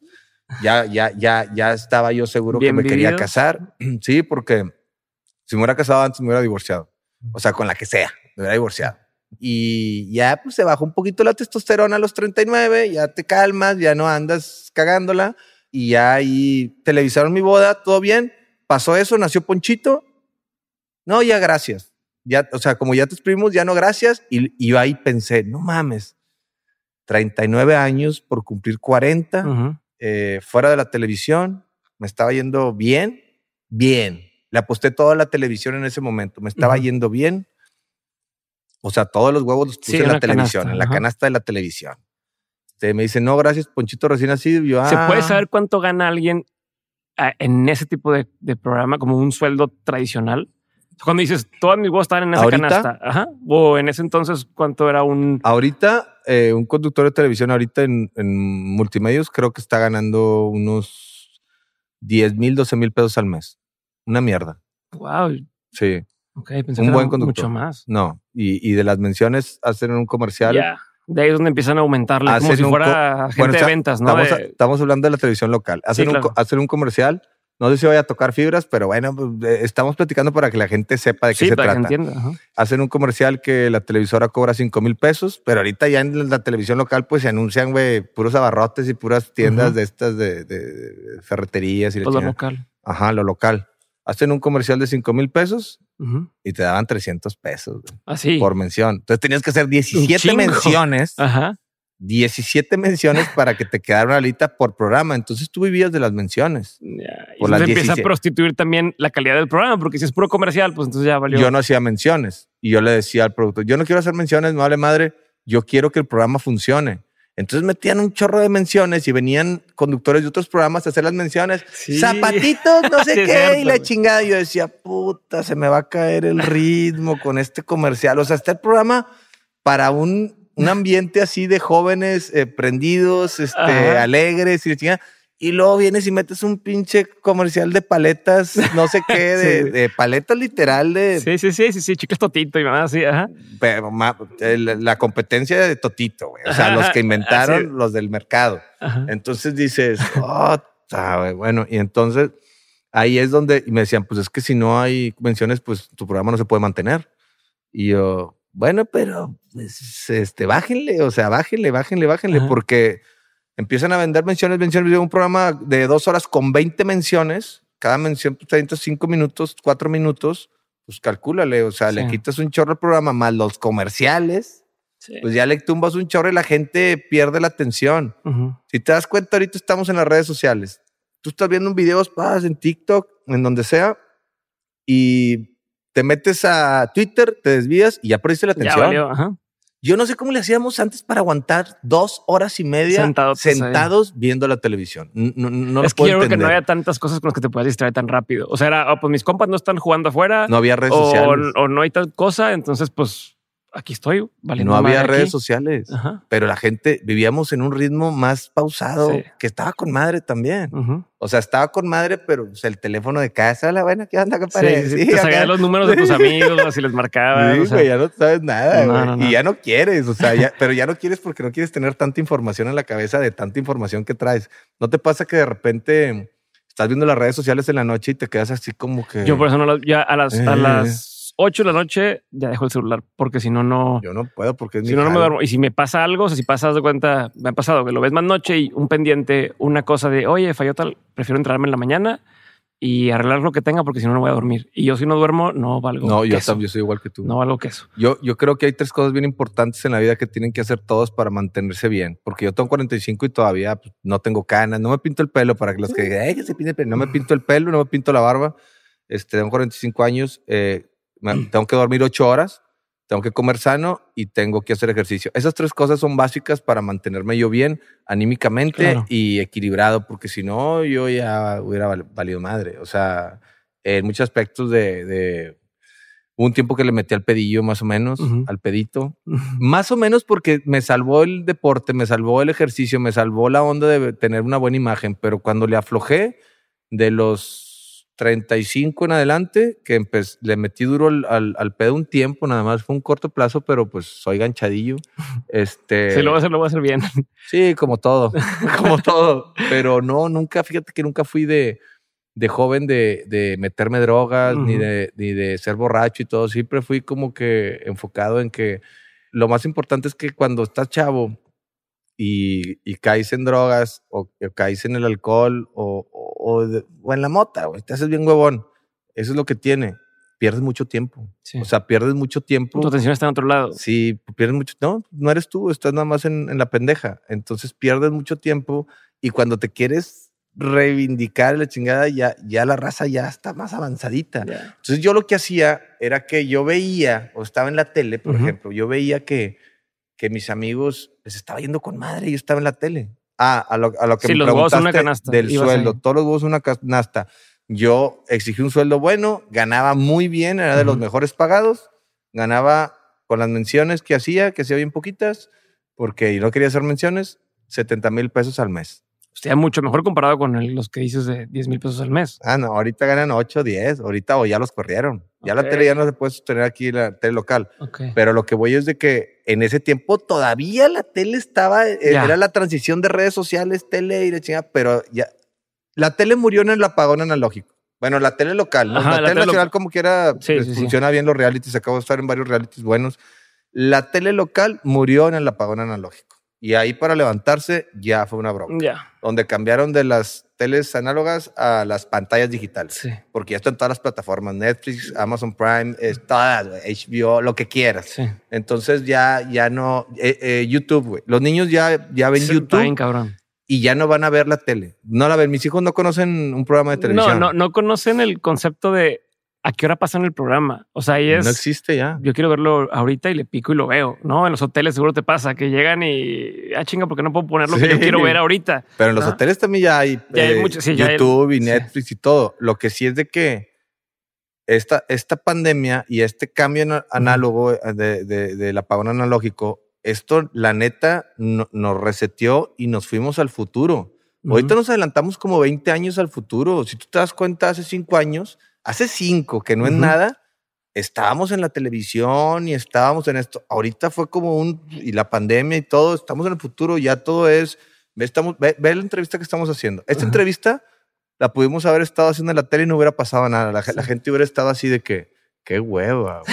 o sea, que era, sería como, como estos de eh, el, el, del arque que, pasaban aquí o, o los, ah, las mesas redondas. Debates, y no sé qué, así como, pero Sí, sé cuáles dices. Y traían al, padre no sé quién. Sí, al padre. Y al otro y, y platicaban. Así, y pues no, no, no jalaba, ¿verdad? y ahorita esto lo ven en Spotify, en YouTube, lo ven en todas las plataformas, se queda y le encanta a la gente porque aprende la gente de las diferentes cosas que, que cuentan las personas, o sea, de, de cómo ven la vida de diferente manera. Eso es lo importante, güey. O sea, identificarte con otras personas que lo ven de manera diferente la vida. Porque si no, todo es en la tele te educaban así y esto y lo otro y todo. Entonces también. Sí, ya, es responsabilidad de cada quien decidir qué le aprendo, con qué me quedo, con qué no y, y lo siguiente, ¿no? Pero Te voy a cambiar un poquito de tema. Mucha gente tiene momentos de me fue chingón, ¿no? hablando del tema del entretenimiento, ¿no? Y, y, la fama y demás. Me fue chingón y luego, pum, se apagó, ¿no? Y me fue chingón, se apagó de alguna forma te has mantenido vigente durante 20 años. ¿Cuánto, cuánto fue el primer Big Brother? ¿no? Este, ya, ya, 22. Bueno, o sea, casi 25 años que te has mantenido vigente y no solamente me mantengo vigente, sino cada que regreso, regreso con, con un putazo más grande, ¿no? ¿Cómo le has hecho para eso? Y, crees que algún día vaya, vaya a caer o siempre vas a estar al mero pedo para lo que sigue? No sé. porque no sé si te ha pasado con artistas, con, con músicos, con gente que un día llenaban conciertos o un día ponían algo en su MySpace en ese entonces o Twitter y 100 comentarios y de pronto ahorita ves y está, dices, ay, güey, o sea, te da cosilla porque ya saca una canción y nadie los escucha. Tú sacas una canción y te escucha un chingo. O sea, este, ¿cómo, cómo, mantienes el momentum? Me he sabido reinventar, que es lo más difícil. Lo más difícil no es tener un, un hit viral o tener una canción exitosa lo más difícil e, no es llegar, lo más difícil a huevos, y ya todos saben, es mantenerte. Entonces, tratar de mantenerte, mantener a tu gente y de ahí duplicarlo, triplicarlo, explotarlo, que se vaya a, a otros niveles. Yo ahorita, después de todo lo que me dijiste y que he estado aquí analizando, pero que para mí esto es terapia, estuve trabajando todo el tiempo tele, tele, tele, me salí de la tele, me moví dos años en la calle, dos años que me puse a vender termos y todo. ya, pero ya eso ya, ya, la conté varias veces. ya la conté varias veces historia. Me, me, en dos años me levanté en redes sociales con un reality que le hice a una, a una muchacha que trabajaba en la casa, que nos ayudaba con Ponchito y con la limpieza y eso. Y le hice un reality para bajar de peso. De ahí agarré una marca de pastillas me contrataron por un año, de ahí respiré, traía dinero, ya, ya tenía un contrato por un año y dije, puta, en este año con ese contrato me mantengo, pago los gastos fijos que tenía y con eso este, voy a empezar a mover. Empecé, yo empecé con los intercambios y es decir, te leo, yo empecé con los intercambios en redes sociales y no sabes cuánta pinche crítica me llegaba de mis familiares, de mis amigos y de todos. Yo llegaba a una peda eh, intercambio, eh, intercambio, una chévere, inter anúncianos para, para pagarte el pedo y todo. yo, sí, va. O sea, yo decía, sí, síganse burlando, si viene lo mejor, viene lo mejor. Y así, y, y, y, todos los que lo vivieron, cuando me escuchen, acuérdense, ojetes. y no, y no, lo, no siento mal, nomás que yo les decía, yo ya sabía que iba a pasar algo, como una tele y todo, ya sabía. Es que toda tu vida fue un, Yo ya sabía, pero no me han dado oportunidad, güey. O sea, es, una constante de... Es que de, chance, de chance. Es que te la tienes que creer. No, pues no me han dado oportunidad, pero estaba, estaba a la puerta y yo, aguántala, aguántala, está a punto de explotar. Y de repente, Instagram saca las historias de Instagram. Y yo, ay, güey, es una plataforma donde puedo ser yo, donde me puedo expresar, puedo decir lo que pienso, puedo mostrar mi vida puedo hacer un reality de mi vida que al final de cuentas ha sido un reality, pero un reality mermado por, por todas las, por las televisoras y por todo, que al final te conocen a la mitad. Claro. Y aquí ya me conocen a Sí, se maneja una narrativa y te van ahí llevando. Ahí, te van como que leyendo a ver si sí o si no la gente, de que será así, no será así, es muy mamón en la tele. todos pensaban que era una mierda.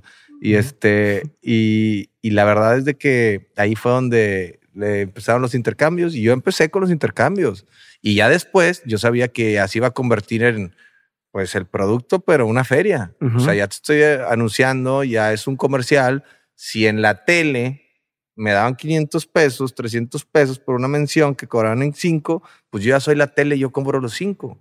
O sea, ya empecé a, a, ver eso y pues fui visionario y le metía a las redes con todo y, y me supe, supe entrar y me supe ganar a la gente de redes, porque la gente de la televisión con las redes es totalmente... Claro diferente, y paralela. No, no se llevan, no se quieren. O sea, les cagas, les cagas si tú eres de la tele. Entonces, ahí me lo dijo Luisito Comunica y me lo dijeron, me lo dijo el, cuando hablé con Alex el escorpión y varios me dijeron, güey, no te queríamos. Te supiste ganar el cariño de nosotros, güey, y, y ahora ya, ya pues todos me hablaron y estuve en los podcasts de todos te supiste ganar el cariño de nosotros en base a tu jale, güey. Porque no te queríamos y me cerraron las puertas. A mí no me, no me abrían las puertas en la Ciudad de México. O sea, los de redes. Sí, sí, no, no me querían. Me decían como que, nah, este güey viene de la tele y es mi mamón y así, como que, nah, nah, Sí, te menospreciaban, ¿no? Te decían como, menospreciaban, eh, pues como, este ¿qué trae? Como que, ¿qué trae este güey? O sea, pues nada, ¿qué va a venir? Y ya. Pero a fin de cuentas, muchos de ellos se hicieron de no tener nada. O sea, muchos no es como que, ah, es que este güey es un cabrón para los videos y era, te cuento lo que hago y voy ahí haciendo una audiencia. Y ahora era muy injusto que te dijeran, pues, ¿tú qué traes cuando tú ya habías hecho cosas que podían no existir las redes? Estuviste aquí, estuviste acá, hiciste esto, no te lo podían, eso no te puede quitar. Ajá. Entonces ahí la música, cuando ya pegué con la música, ya ahí fue donde les dije, ahora sí me la pelan. O sea, ya, ya, ya, ya, ya pude yo ya los que, los que me, me, me decían, retírate, ya, güey, había amigos que me decían, o conocidos me decían, ya ríndete, güey. Le dije, no me voy a rendir. No me voy a rendir. Y ahí fue donde les dije, ¿qué huele, papá? ¿Qué pedo? me la pelan. Me la pelan. Doblada. sí, güey. O sea, y mucha gente, ¿cuánta gente de redes no ha intentado hacer música? No, que quieren hacer ese, ese brinco de decir, yo soy youtuber y ahora quiero hacer canciones y se queda en nada. Sí. Tú la pegaste. ¿Por qué? ¿Por qué crees que lo tuyo funcionó? Pues porque conozco un poquito el entretenimiento, porque no soy cantante. Hay muchos factores que creo que influyeron ahí. No soy cantante, no, no, me, no me veían como competencia, como que todos se identificaron conmigo, como que se mamó este güey, sacó una canción y está bien pegajosa y no es cantante, pues vamos a apoyarlo. Ahora lo difícil era sacar otra que pegara. Y tómala.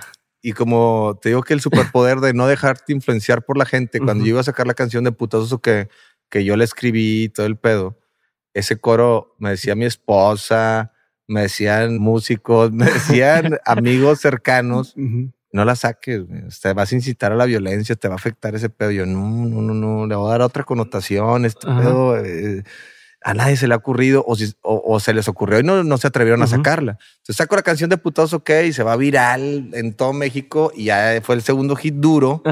Fue la cobre, Putados OK, los duros. Eh, primero empezamos con el Pompeo y ahorita ya el viaje astral con Jonás y, ya tenemos ahí, ahí nueve.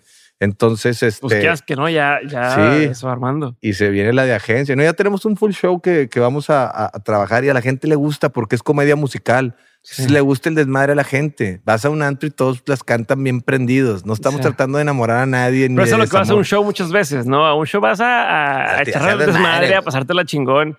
Y eso es lo que... O sea, es que algo que me gusta de ti es que creo que eso te lo tienes muy claro, ¿no? Como tú, tú dices, güey, voy a trabajar duro, pero al mismo tiempo no me tomo en serio, ¿no? Como esta combinación entre me la voy a pasar chingón y me la estoy pelando, ¿no? No, no significa, no quiere decir que no trabajes duro el que, el que te la pases chingón, ¿no? Trabajo muy duro. Exacto. Y entonces creo que tú entiendes muy bien ese rol y yo lo vi desde que estabas en el pura gente en Full que me tocó ver a mí. Este cabrón tiene a todos porque se la pasó, se la está pasando con madre, se la está pelando y él sabe su rol en, en este mini universo que está creando, ¿no? Porque cuando creas tu propio universo, creas tu música es parte de tu universo, que va parte de tus frases que vas diciendo y luego los personajes que vas metiendo. Entonces tú sabes muy bien por dónde vas, ¿no? O al menos es la impresión que me da, que sabes por dónde lo vas llevando y, y no intentas o sea, sí, todos me la pelan, pero no en el sentido de yo soy más inteligente que todos, no, no, no, sino, no sé, como no, no es presuntuoso, no es segunda palabra. ¿Sabes qué estoy tratando de decir o no? Sí, sí, sí, te entiendo. o sea, y, y, y, lo, lo, que me estoy, ese, eso que, que, te digo que soy un chingón es que de repente a mí me dicen o, o me preguntan, ¿y por qué te crees mucho? No es por eh, ofender a nadie ni, ni, ni nada. Es que yo les contesto, es que soy una verga. O sea, me siento así desde la, la planta del pie hasta, hasta el coco de la cabeza. Me siento una verga. Entonces, si yo me siento así, tú no lo vas a sentir por mí. Yo sí me siento así. Y por eso hago que las cosas eh, sucedan y, se den. Porque si tú no te lo crees, ¿quién se la cree? Y yo sí me siento una verga. Habrá, habrá muchas, porque hay muchas. Pero a lo mejor no se la creen y no lo sienten. Y yo sí lo tengo. Yo puedo llegar contigo con, con, con otros conocidos muy famosos y les digo, ¿qué onda? ¿Cómo están? Yo también soy una verga. o sea, y, y, y siempre te la creíste sí, o hasta ya recientemente. Siempre me la creí. O sea, lo mismo. Yo siempre me la creí, pero nomás no me estaban dando la pinche apertura. ¿Cómo? ¿Dónde me expresaba? ¿Dónde me expresaba? Pero por siempre. Eso las redes te vinieron a dar por eso, que ten. Por eso la tele funcionaba cuando hacía los programas, porque pues, como sí lo traía, pero pues me lo podían cortar en cualquier momento. Ahora, si se acaba lo de las redes, no soy aprensivo. Se acaba lo de las redes y encuentro la manera de hacer otra cosa que funcione. Hay muchas cosas que pueden funcionar. Ahorita estoy en un, ahorita estoy en un momento importante que yo creo que es el más importante de mi vida. Ok. En el aspecto laboral, en el aspecto de esto que ya explotó, que ya, ya, ya. Sí, o sea, todos estos picos de, momentum que has tenido es el que a lo mejor tiene más fuerza. Es todo lo que sembré, ahorita lo estoy cosechando. Sí. Ahorita. Y esto, de aquí viene el otro, el otro escalón que si no pasa, o sea, no, no me voy a eh, poner intranquilo ni nada.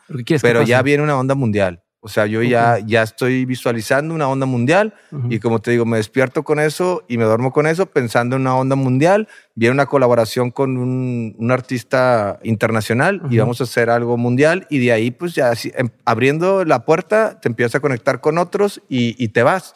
Entonces ya, ya lo veo venir, ya veo venir e, esa, esa onda que ya no va a ser México, ya va a ser Latinoamérica, ya va a ser habla hispana, ya va a ser Estados Unidos, ya va mundial y va, va un tiro bueno lo siento, lo percibo y, y sé que, que, tengo el prototipo de, de, lo que puede llegar a buscar una persona que quiera hacer una colaboración conmigo, porque no sería competencia de nadie.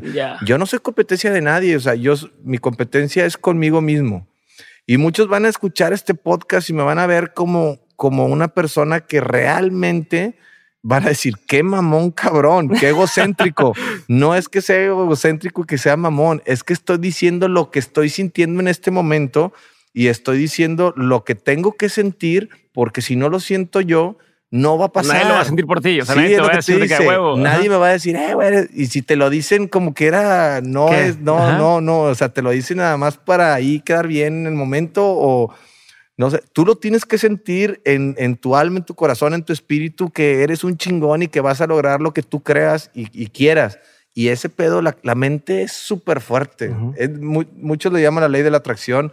Yo siento eh, que es algo que, que, que, con lo que tú naces. Por ejemplo, quiero ir a la luna. No me lo creo. No, no, va, no va a suceder. No va a suceder porque no me lo creo. Entonces son cosas que, que te crees y, y, y pueden ser tiros muy chingones, pero tienes que tirarle a lo más alto para que perdido en la media estés arriba como quiera. Entonces, es lo que está pasando. Estoy ahorita en un momento muy importante que estoy disfrutando, que estoy motivado, que me la creo. Entonces, cuando estás así, eres un arma letal porque te despiertas motivado y empiezas a hacer cosas y andas creativo, eres un arma letal para el entretenimiento. Qué chingón. A ver, y hoy te mencionaste el tema de que te, invita, te empieza a invitar gente que a lo mejor tienen más tiempo en la industria en el foco, ¿no? En las redes. En las redes. ¿Cómo no te achicas? O sea, ¿cómo pasaba que no te achicaras? ¿Cómo no, no te pones nervioso? o sea, ¿sabes? Pues es que no son, o sea, somos iguales todos, o sea, cada quien trae su onda, pero todos somos iguales. Yo ahorita, por ejemplo, voy a ir al cumpleaños de Alejandro Fernández, estuve en su casa, estuve platicando con él y, pues somos iguales, simplemente pues, son el tope. O sea, son el tope, pero pues para allá vamos. O sea, somos, somos, somos, somos iguales, tenemos las mismas condiciones, tenemos dos brazos, dos piernas. Eh, ese güey tiene una voz muy bonita, pero, pero pues yo tengo. somos cantantes. Sí, somos cantantes, pero, pero yo tengo otras este, aptitudes que, que, que funcionan, como, como siento que, que, que, el ángel, el carisma, el brillo, eh, ser una persona que donde te pares, este, causes algo, eh, eso, eso lo traes y, y, y también lo puedes trabajar y también lo puedes, este, por ejemplo, tú en el podcast, puedes ser el mejor del podcast a nivel nacional y de ahí tienes que mutar. Allá tener que eres el mejor del podcast, empiezas a hacer otra cosa y luego ya empiezas a trabajar, pero ya tienes algo con, con lo que te sientes seguro, con lo que te motivas, con lo que sabes que eres el mejor y empiezas a hacer diferentes cosas. Y fui, así fui yo. Fui de que empecé haciendo esto, ya saliéndonos un poquito de redes, como todo esto es, es, es un, un, trabajo, hay que saber también manejar la lana, ¿no? Entonces, ¿dónde vas a manejar la lana para que la lana se ponga a trabajar por ti? Claro. Y ahí, pues, eh, eh, yo... La franquicia, tienen la tienda. Tengo, tengo las putrerías, tengo las, las enchiladas, el salón de fiestas, que ya tuve un pedo grande por la pandemia, que si tienes negocios tiene que haber pérdidas también y tienes que saber manejarlas saber lidiar con los problemas también de, de, de todo, de la vida, del matrimonio, de, de, los negocios, de los hijos. O sea, entre más tienes, más pedos tienes. Eso está claro. Entonces, los que no corren el riesgo y le tienen miedo al dinero y le tienen miedo a los pedos, pues mejor ni que le muevan, ¿verdad? Si tú quieres tener mucho, vas a tener también muchos problemas. O sea, es normal. Si tú quieres y son más variables con las que puede haber temas, ¿no? Desde temas legales, temas de recursos humanos, temas de todo. Por ejemplo, ahorita eh, eh, hay, un, hay un, un detalle que, que, pues ya me está pasando y yo creo que, que, le va a pasar a toda la gente que llegue a, a tener un, un nombre, es de que ya no puedes ir a cualquier lugar. O sea, ya tienes que sacrificar muchas cosas. Ya reuniones con más de 20 personas ya no, porque donde la cagues en una peda o algo, te toman una foto, la filtran, un video, o ya no puedes ir a lugares donde pues estés inseguro porque le puedes caer mal a alguien y te quieren agarrar a chingazo entre más de cinco güeyes, porque cuatro me la pelan, pero ya cinco ya no. este, y, y, ese tipo de cosas de que, de que dices, bueno, ya la sacrifico y ya, o sea, pierdes un poco de libertad pero pues me encanta lo que hago. Claro. O sea, me, me gusta lo que hago y a lo que iba con lo de la onda del, del, dinero, ¿cómo, cómo manejarlo, porque a final de cuentas este pedo se va a acabar y, y, es la ruleta rusa de la vida. Altas y bajas, altas y bajas. Yo va a haber un momento en que, en que voy a pasar y va a venir otro, no sé si otro poncho de nigris, pero otro parecido. porque soy único. Oye, ya van a decir, qué mamón, cabrón. Pero es que la verdad, es que lo tienes que decir. La, la gente no lo dice. O sea, no lo dice, pero cada quien tiene que ser el mejor en lo que hace, o sea, en lo suyo. Yo, por ejemplo, no puedo competir contigo, no puedo competir con Roberto Martínez. Oye, son los mejores en lo que hacen en, el podcast. Pues bueno, güey, son los más chingones. Ve con ellos, suma, multiplica con ellos y hace el equipo con ellos. Pero, por ejemplo, va a pasar mi momento. O sea, el momento importante va a pasar y eso lo tenemos bien claro como, como en todos los aspectos de la vida son altas y bajas. A veces estás arriba, a veces estás abajo y me ha pasado muchas veces pero hay que estar preparado para cuando pase. Y yo creo que eh, el negocio que, que, tienen que hacer la gente que ya he estado analizando es, es, es las tierras. La tierra, hay que trabajar la tierra. Como empezaron todos colonizando tierras, es lo mismo. Compra tierra, ahí no le vas a perder. Entonces, pues es lo que viene para mí también la construcción. Me voy a meter ese nicho.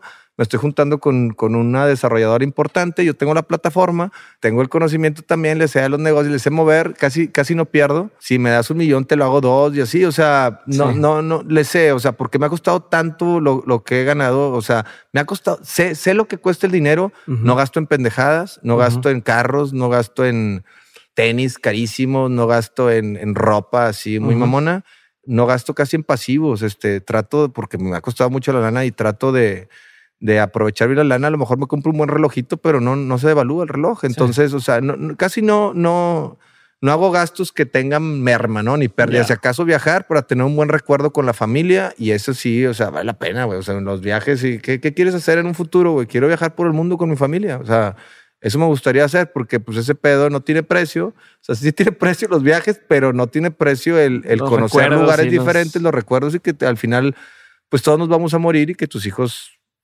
tengan recuerdos bonitos de su papá y que, que su papá los, los amó mucho y que, y que fue, fue a toda madre. O sea, no fue un papá eh, de los que te llevan con el régimen que tenemos de educación de toda la vida.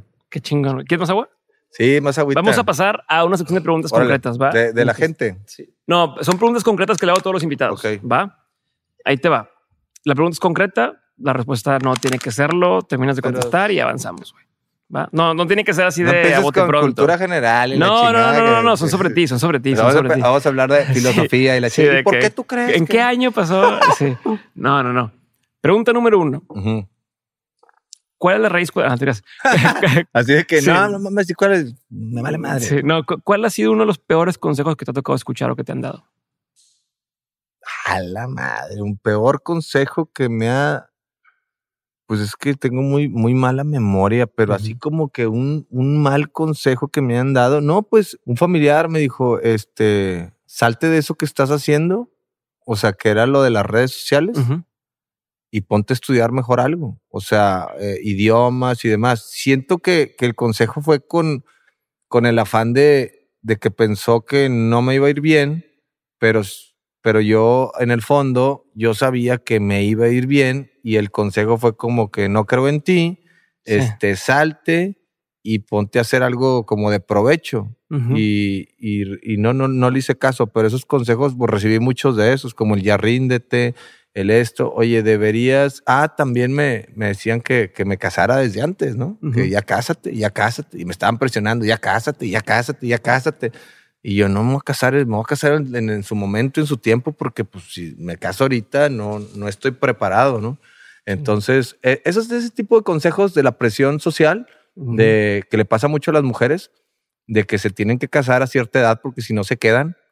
Pues, güey, es mejor estar quedada, estar con un güey que no amas y que estás pe- peleándote todo el día y que estás este, fastidiada y que te hizo la vida de cuadritos y te, y te complicó la existencia, güey, por quedar bien con la sociedad y decir, ay, ya me cansé, ya me casé, qué feliz Sí, ya cumplí las la reglas de la ya cumplí sociedad". las reglas. Eso es lo que no tienen que hacer. Entonces, pues, yo creo que, que eso es porque pues, pues, como casi no, casi, casi no, No ah, no, no tomo consejos. O sea, la neta, siempre hago lo que yo creo y siento. La intuición. A ver, y, y entre los que sí has tomado, ¿cuál sería uno de los mejores consejos que te han dado? Es que, que me calme a veces, o sea, que le baje las revoluciones de... Soy, soy un poco explosivo de repente cuando me atacan en el aspecto de... Pues se me acaban de dar un consejo una persona que me calmó. Este, me demandaron, ¿no? Por, por, por una, una, una lana. Yo no tuve nada que ver, simplemente pues por la pandemia y esto fue hace poquito. Y andaba bien caliente, nunca me habían demandado. Y me llegó una, una demanda de, de, de una buena lana y, y pues quería agarrar a putazos a los güeyes que me demandaron. O sea, Sí, sí, era, sí. era como que, que, que Sí, el pinche coraje. Sí, te quiero hacer daño, así como dame tu dinero. Y yo, espérate, güey, pandemia cerrado, está, no funciona. Este, una pandemia nos tocó a nosotros en 150 años. Eh, güey, ¿por qué me quieres chingar? O sea, sí, sí, sí. sentí así, entonces tenía un coraje así que duré dos días con él. Esto acaba de pasar. Apenas se me está pasando el coraje. Empiezo a contar y estoy así otra vez. No, este. ¿Y qué te dije quería- el y consejo? me- el consejo fue: cálmalo, cálmate, arréglalo bien, este, checa lo que se puede hacer, lo que no se puede hacer. Y yo hablaba con estas personas y hablaba y por dentro estaba, estaba prendido, estaba, estaba, estaba Cagado. Eh, estaba, era lumbre, o sea, me estaba, me estaba quemando por dentro y yo así de que no, sí, fíjate que y yo les decía, y, y- y se portaron con madre. Ya lo arreglé y se portaron con madre y, y- lo arreglamos con madre. Y por eso digo que fue el mejor Ya. consejo, porque lo tomé así y no, pero como que ya se las tiré así. por un ladito se la tiré la de. Esto lo estamos platicando sin filtro, ¿eh? Este, de que. Pero no te a un peo legal, ¿no? No, no, Ok. no, no, porque no, no, no hay nombres, no Ok. digo nombres. Oye, compadre, eh, nada más que chingado, güey, pues si ya sabías que era yo, te hubieras acercado conmigo y Claro. lo hubiéramos arreglado por fuera, ¿para qué llegamos a esto? Se va a hacer público esto y luego como mi vida es un reality, van a saber que eres tú el que Y me demandaste y va a haber pedo y todos, van a salir los nombres de todos y pues todos vamos a salir embarrados. Y eso pues a lo mejor, quieras o no, pues a lo mejor este... Pues usando tus herramientas, güey. Pues cuentas. herramientas, sí, o sea, estrategias para Ujú. poder bajar ahí y se arregló bien, buenas personas. A fin de cuentas, buenas Sí, personas, que si pero llegado encabronado, te hubiera no, pues te chingan, el- porque enojado eh, tomas decisiones con el estómago y, y- y la cagas. Y sí, yo, y, y a fin de cuentas dices, bueno, pues ya pago la lana, toda la que sea, pero les quiero dar unos putazos. Y, o sea, Sí. y te vas y la cagas y sales perdiendo por todos lados. Entonces, hay que tomar las cosas con calma. Que eso no me enseñó mi papá. Eso fue todo lo contrario. Mi papá Ujú. era de putazos. O sea, era de, de arreglar las cosas a putazos. Tu papá Entonces, inventó el de putazos o qué. Haz de cuenta, haz de cuenta. O sea, mi papá íbamos con él manejando en la camioneta, nos llevaba, iba por nosotros a la escuela y si lo paraba un tránsito se bajaba y lo agarraba a putazos. ok. O sea, de ese, a ese nivel, nosotros arriba de la camioneta. Ya se bajaba, digo, ya se subía acá con un, un putazo en un ojo, el tránsito empinado y, y vámonos. Y, y- nosotros crecimos con eso. Ya. Entonces era como, ahorita es como reaccionas así.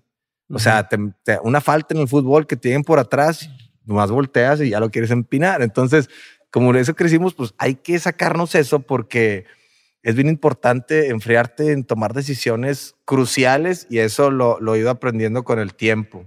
También en la tele me peleaba mucho, o sea, con, con otros conductores o con, o con productores, así Ya. que, no, y, y era por eso, o sea, por eso, por las cadenas. el ¿no? chip ahí en automático, se cuenta. Ajá. No como y que lo ya, has programado. y ya tengo, tengo mucho tiempo de no pelearme y ya no me quiero pelear. Ya no, siento que yo creo ya no aguantar o, o la puedo cagar. O sea, ya no, Sí. ya no, ya no aguantaría un, un coraje porque estoy en, estoy vibrando, así como usted dice, estoy vibrando alto, pero en buena onda, así de colores, en, de colores pasteles, Ajá, así, ajá. alegría. Animalitos del bosque. Sí, animalitos del bosque. El pinche pajarito azul se me para aquí y empieza y la chingada. La mosca me quiere y todo. O sea, y no quiero como que embarrar este momento con, Sí, con tener algún problema con ajá. alguien. O sea, no, ya no quiero tener problemas con nadie. No, no me gusta. Chingón. ¿Cuál era un consejo que tú antes dabas como un buen consejo y que con la experiencia ya no darías? Yo no soy bueno para dar consejos, güey. sigues No, sin dar buenos consejos. Pero Yo no, güey. seguro no, algo te no sé. preguntaban antes y tú Este, dabas de que haz de esto. consejos de vida, pues Ajá. lo que estamos platicando, que, que disfruten la vida, que pero, encuentren pero lo que les gusta consejos, hacer. pero, un consejos que consejo digas, así que, conciso que de digas, que- ya no lo daría. No, o sea, un consejo que Ah. antes tú decías, cuando me decían esto, yo decía, este es un buen consejo que hoy ya no creo que sea sea tan buen consejo con tu experiencia, con lo que has Pues aprendido. a lo mejor tiene que ver con lo mismo, de que no te dejes, de que si alguien te quiere Ya. hacer algo, o sea, pues tú pégale más fuerte, ese tipo de cosas, ¿no? Que ahorita se lo diga a Ponchito, que a lo mejor la estoy cagando grande, pero si a Ponchito un niño en la escuela le pega, ay, lo van a cortar esto y lo, se, va, se va a hacer, se va a hacer un pedo. No, le he dicho de que nada más no te dejes, o sea, siempre hay el niño manchado en la escuela, Sí. entonces le digo, no te dejes, si te pega, pues tú pégale también Sí. para que no te agarre de pendejo, nada más. Yo creo sea, que no, quien no sea papá no va a entender esto que estás diciendo, porque yo lo veo con, con mi niño que tiene dos años. Pues no sé qué pégale a otro, pero sientes bien pinche cuando otro niño Pues sí. le, le hace algo y a veces hay niños más grandes y no sé, está en el trampolín El brincolín y llegan más grandecitos Manchados. y brincando hacia el lado del güey, pues apenas está ahí. ¿Tú tienes un hijo Es- de cuántos años? Dos años. Dos años. Entonces el güey llega con todos y es un pan de Dios y quiere abrazar a todo el mundo y así. Dices, pinche huerco cabrón. O sea, ¿por qué? ¿Por qué? Te dan ganas de decirle, pégale, güey. Entonces te entiendo, entiendo tu sentimiento. Entonces, Entiendes eso, eh, pero ese, o sea, no lo estoy diciendo con el afán de, de Sí, hacerlo violento. exacto, No, exacto. Hacerlo violento no, que se sepa defender nada Sí, más, claro. que se defienda, que no lo agarren de pendejo, porque eso también nos lo enseñó mi papá y, y eso fue una herramienta importantísima para nosotros de que, de que pudiéramos creérnosla y, y salir adelante. Y O sea, en inglés le llaman stand your ground, como decir, de, aquí estoy, güey. No, o sea, sí, no, ajá, no, no me vas a agarrar de pendejo tal Sí. porque si no te agarras, a, a- a mí me pasaba, o sea, en la escuela me, ¿Te me- golpeaban? me empezaban a bullear Ajá. y yo me aventaba el tiro. O sea, yo no, yo no era de que me dejaba una, dos veces y le decía, güey, grandote, bueno, aunque me partas la madre, vámonos a- en la salida y, y nos aventamos un tiro que me ganes, pero ya te ganas Ya. el respeto y ya. Esa era la forma anterior o de antes de, de ganarte el respeto. Ahorita ya, ya ahorita, no, no, no, nadie pelea, nadie- y está bien, pero pues los güeyes que son manchados no van a dejar de ser manchados y en su casa hay papás que Los sí son, pinche. son malos, o sea, los tratan mal, son agresivos, entonces llegan a la escuela y se desquitan con los compañeritos buena onda. Ponchito es, un, es de, de muy buen corazón, mis hijos son de buen corazón y, y- y son personas de bien. Entonces, nada más que no se dejen. Si el güey te pega, pues tú también dale un chingazo para que sepa que tú también sabes Sí, pegar sí, y sí. ya, o sea, nada más. Pero no quiero que hagan un corto de De esto. este pedacito y lo van que a- digan, sí. ah, este güey lo va, a hacer un ases- va a crear un asesino. No, No. o sea, es, es la forma de, de como papá protegerte a que no te duela que llegue puteado. La vez pasada llegó del, del kinder todo mordido, güey. No mames. O sea, y me dio una cagada. Claro, de claro. que, y aparte con los güey, maestros de cabrón que Tráeme al papá del pinche huerco ese para agarrarlo. puta". y así a la directora le dijo, ¿dónde está la chica? Porque pues no, no, que no le puede hacer nada. de- O y luego sentí morros ni saben. O impotencia. sea, también el otro niño es, a veces Pues es un dije, problema de- del niño que dice, Yo O le sea- dije, mételo con los eh, pinche caníbal, mételo. Me- yo le dije a la directora, mételo con los niños que muerden, que se muerdan entre todos. Siempre hay, siempre hay Sí, sí, dos, siempre tres hay, niños ajá. que muerden en el salón. Mételos a los tres en un pinche salón y que se muerdan, que se acaben los ojetes. Sí, porque, oye, eh, están todos los niños buenos y ahí te muerde y Sí. muerde. y te- yo, ni una pinche mordida más quiero, ¿eh? Así es que aléjenmelo. Les dije, Pero esos, muchos de esos niños sufren también, güey. O sea, muchos de esos niños tienen estos temas que dices, ¿no? De que los papás no ponen atención o lo que quieras, ¿no? Y es su forma de, de llevarlo, pero sí. deja que muerdan a tu hijo. No, te no, no, a- sí, sí, sí. vas- te la- te te- vas a te- ganchar bien duro. Ya pero- pasado, la vez pasada llegó arañado así a la cara. Un arañazo. Pobre- ¿Por qué? Porque tenía una pelota y no se la quiso dar a alguien y le hicieron así, güey. Cabrón, y el vato No, no, yo supo sentí- ni qué hacer. Yo sentí así como, o sea, cuando llegó mordido y, y, y estas mordidas, ¿qué pedo? Dos mordidas, una en la panza y una en el brazo. Y yo, ¿qué pedo? ¿Dónde está el pinche canibalito? o sea, sí me sentí así, claro, es, es que Y- la reacción es imposible Joder, no, no. Porque pues mi hijo es bien bueno, o sea, son bien buenos mis hijos, todos los tres. Y este, y sí, pero no, no lo estamos diciendo en mala onda, estamos tratando de. no pasa es nada, una- la gente lo va y quien no lo entienda no importa que no lo entienda. bueno, o sea, va- vale madre, ya, pero o sea, es, es una plática de, de amigos de que de que así se siente y Sí. todos lo- los que los que tienen hijos se van a identificar y lo van a sentir o cuando tengan hijos se van a dar cuenta. van a decir, ah, sí es cierto. No, sí, güey, o sea, sí, sí hay eh, los grandes son bien manchados. Sí, O sea, yo voy al parque y los suelto a mis hijos y estoy viendo y los grandes son bien manchados. sí. Y más Hay unos, hay unos sí, como que. Ah, buena onda. Pero hay, y más cuando, sí, pero el empujón por atrás Sí, y sí, sí, cáete y, sí. y que no, nadie vio. Yo, ¡Ey! ¡Cabrones! Yo sí, yo sí. ¡Eh, cabrones! ¡No, ese es un niño! Yo les hago caras, yo les hago caras. Pero a los- caras, o sea, ¿no? cuando de repente La llegan- diferencia de, de un vato más tranquilo, les hago caras y yo, ¡Eh, cabrones! ¿Quién hizo eso con los columpios? Empiezan a aventar los columpios. Ah, donde- sí. y él- ¿Te acuerdas del columpiazo viejo que ¡pac! y te abrías? Sí, de eran- metal. los columpios antes eran de metal. güey. Ahorita ya los hicieron así como de plástico. para así más- proteger a todo el mundo. Sí, pero antes sí venía chingas, bueno, empiezan a aventar el columpio, ya va pasando el niño y moco. Sí. Pero pues sí, así. Te va a cambiar. Ajá. Siguiente pregunta. ¿Qué opinión tienes que poca gente comparte contigo? Pues es que no, no, no me viene a la cabeza así nada. ya estoy bien tostado. Este, una opinión que tenga que, es esa opinión que cuando estás en una cena dices Pues- y mucha gente no está de acuerdo con, con eso. pues a lo mejor mi forma de hablar, de, de, de, de expresarme, de, de decir las cosas, de no tener filtro.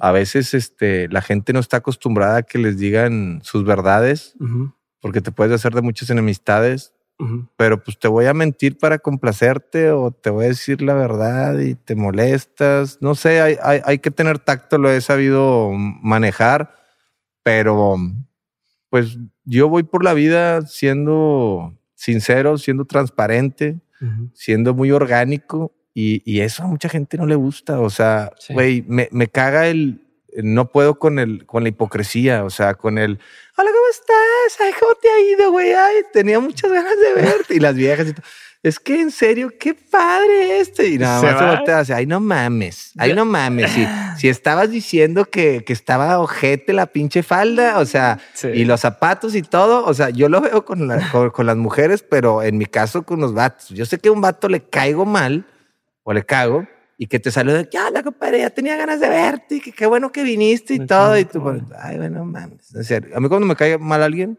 no, ni, ni siquiera lo saludo. Ya. Entonces digo, eh, me cagas. Así, o sea, literal, de que no mames, ¿sabes que Te cago, me cagas, güey. X. Bye. Así, o sea, en la reunión Ok, y, ok. y- y que se ponga la fricción, pero es nada más, ay, güey, me cagas. O sea, no me gusta ser hipócrita y no me gusta este, tratar de agradar a nadie. O sea, Ok. o sea, querer agradar a alguien para, eh, para la aceptación del, del grupo social, no. Yo por eso le digo a la gente, si tú no, no cabes en ese grupo, no eres como espejo de los demás, no, no, no, no, no eres, No te hallas, no no conectas, no te hallas ahí, güey, aléjate del grupo y crea el grupo de amigos con el que puedes estar, porque a lo mejor los amigos de toda la vida, este, sí conectas, pero normalmente hay dos, tres líderes en el grupo y entonces empiezan los choques con esos güeyes y luego hay güeyes que, que empiezan a meter cizaña con, o, o mujeres con, las de- con los demás vatos y les, hablan, les hablan en Ah. directo, oye, este vato se está pasando adelante, empieza Sí. con el complot y eso ya es... Y todos los subgrupos de Sí, WhatsApp, ¿no? los el grupo y el subgrupo en el que no estás. en el que sí. no estás, ajá. en el que no estás, que te están reventando. Y yo así, eso ya, güey, haz de cuenta que, que ese pedo ya, ya lo pasé hace mucho, güey. Como que todos están compitiendo por ser el líder de, de- del grupo, el líder de opinión, el líder. Sí. Entonces te empiezan a reventar. Y eso es lo que sucede también en otra dimensión en las redes sociales, que también la gente se siente ofendida por algún comentario y que dice, no está bien lo que estás diciendo. Que obviamente tenemos una responsabilidad social, pero por- de lo que decimos en redes sociales, porque podemos afectar a gente, podemos ayudar. No está bien lo que estás diciendo. Eres un niño malo. Es que este, eres un pendejo y esto y esto. Yo, ya esos comentarios ya de cuenta que no me hacen nada. Nada. Nada. Que es algo que la gente no sabe de ti y que si supiera le sorprendería. Chingado, es que no lo puedo decir porque mi esposa, mi esposa, ya estoy casado. No es nada malo, nada, pero, o sea, podría decir que, que Dime algo que no me vas a hacer cortar. sí, no, no, no, que, te- te- el, que el pene me mide 26 O centímetros. sea, que sí, no, mamá. No, no, no, eso es la verdad. Y he vivido con ese problema, o sea, porque... Sufres. No, pues sufren las que estuvieron conmigo, ¿no? O sea, eh, son 26 centímetros. No es una mamada. ¿Tú crees que estoy fingiendo? Creo que pues quieres tentarle o qué, güey. No, le estoy, le estoy diciendo bien. Ustedes tampoco me creen. No, la neta es algo que nadie sabe. Y pues afortunada mi esposa, pero sí, son 26 centímetros y sí, pues no sé. Nada más checa, checa las manos. Pero son chiquitas, güey, las manos. ¿Por qué? Ponme las tuyas para que veas. Mira, pinches manos de chango. Está bien, güey. ¿Esa es tu respuesta? Pues es que, es que eh, puede ser eso y que, pues es que la otra es una pendejada. O sea, es, es, es una pendejada que, Esto es lo serio, lo pasado. sí, eso es lo Sí, serio, sí, güey. sí, Es claro. Un pedo médico también que tuve.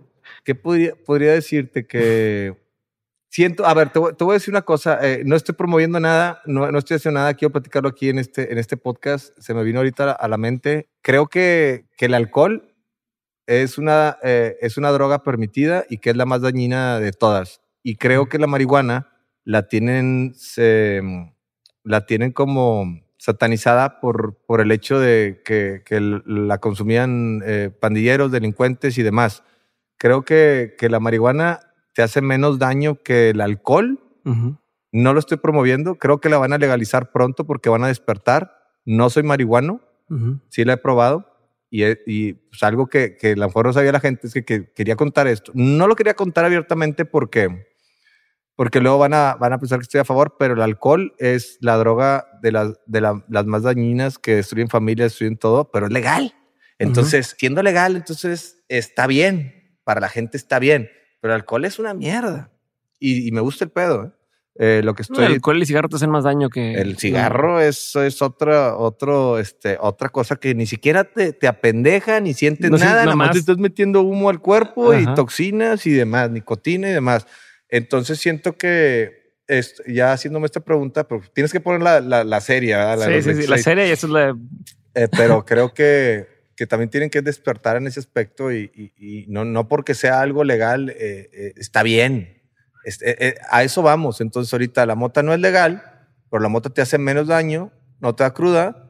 Todo Tiene ciertos beneficios. nunca he incluso. fumado, pero coges mejor, duermes mejor, comes mejor, te relaja los músculos y demás. No sé qué otros beneficios tengan, ni sé que también que se- a lo mejor se te va la memoria, dicen. Este, pero con esto se te quita. Este, y, como dice aquí, no necesito permiso para decirlo.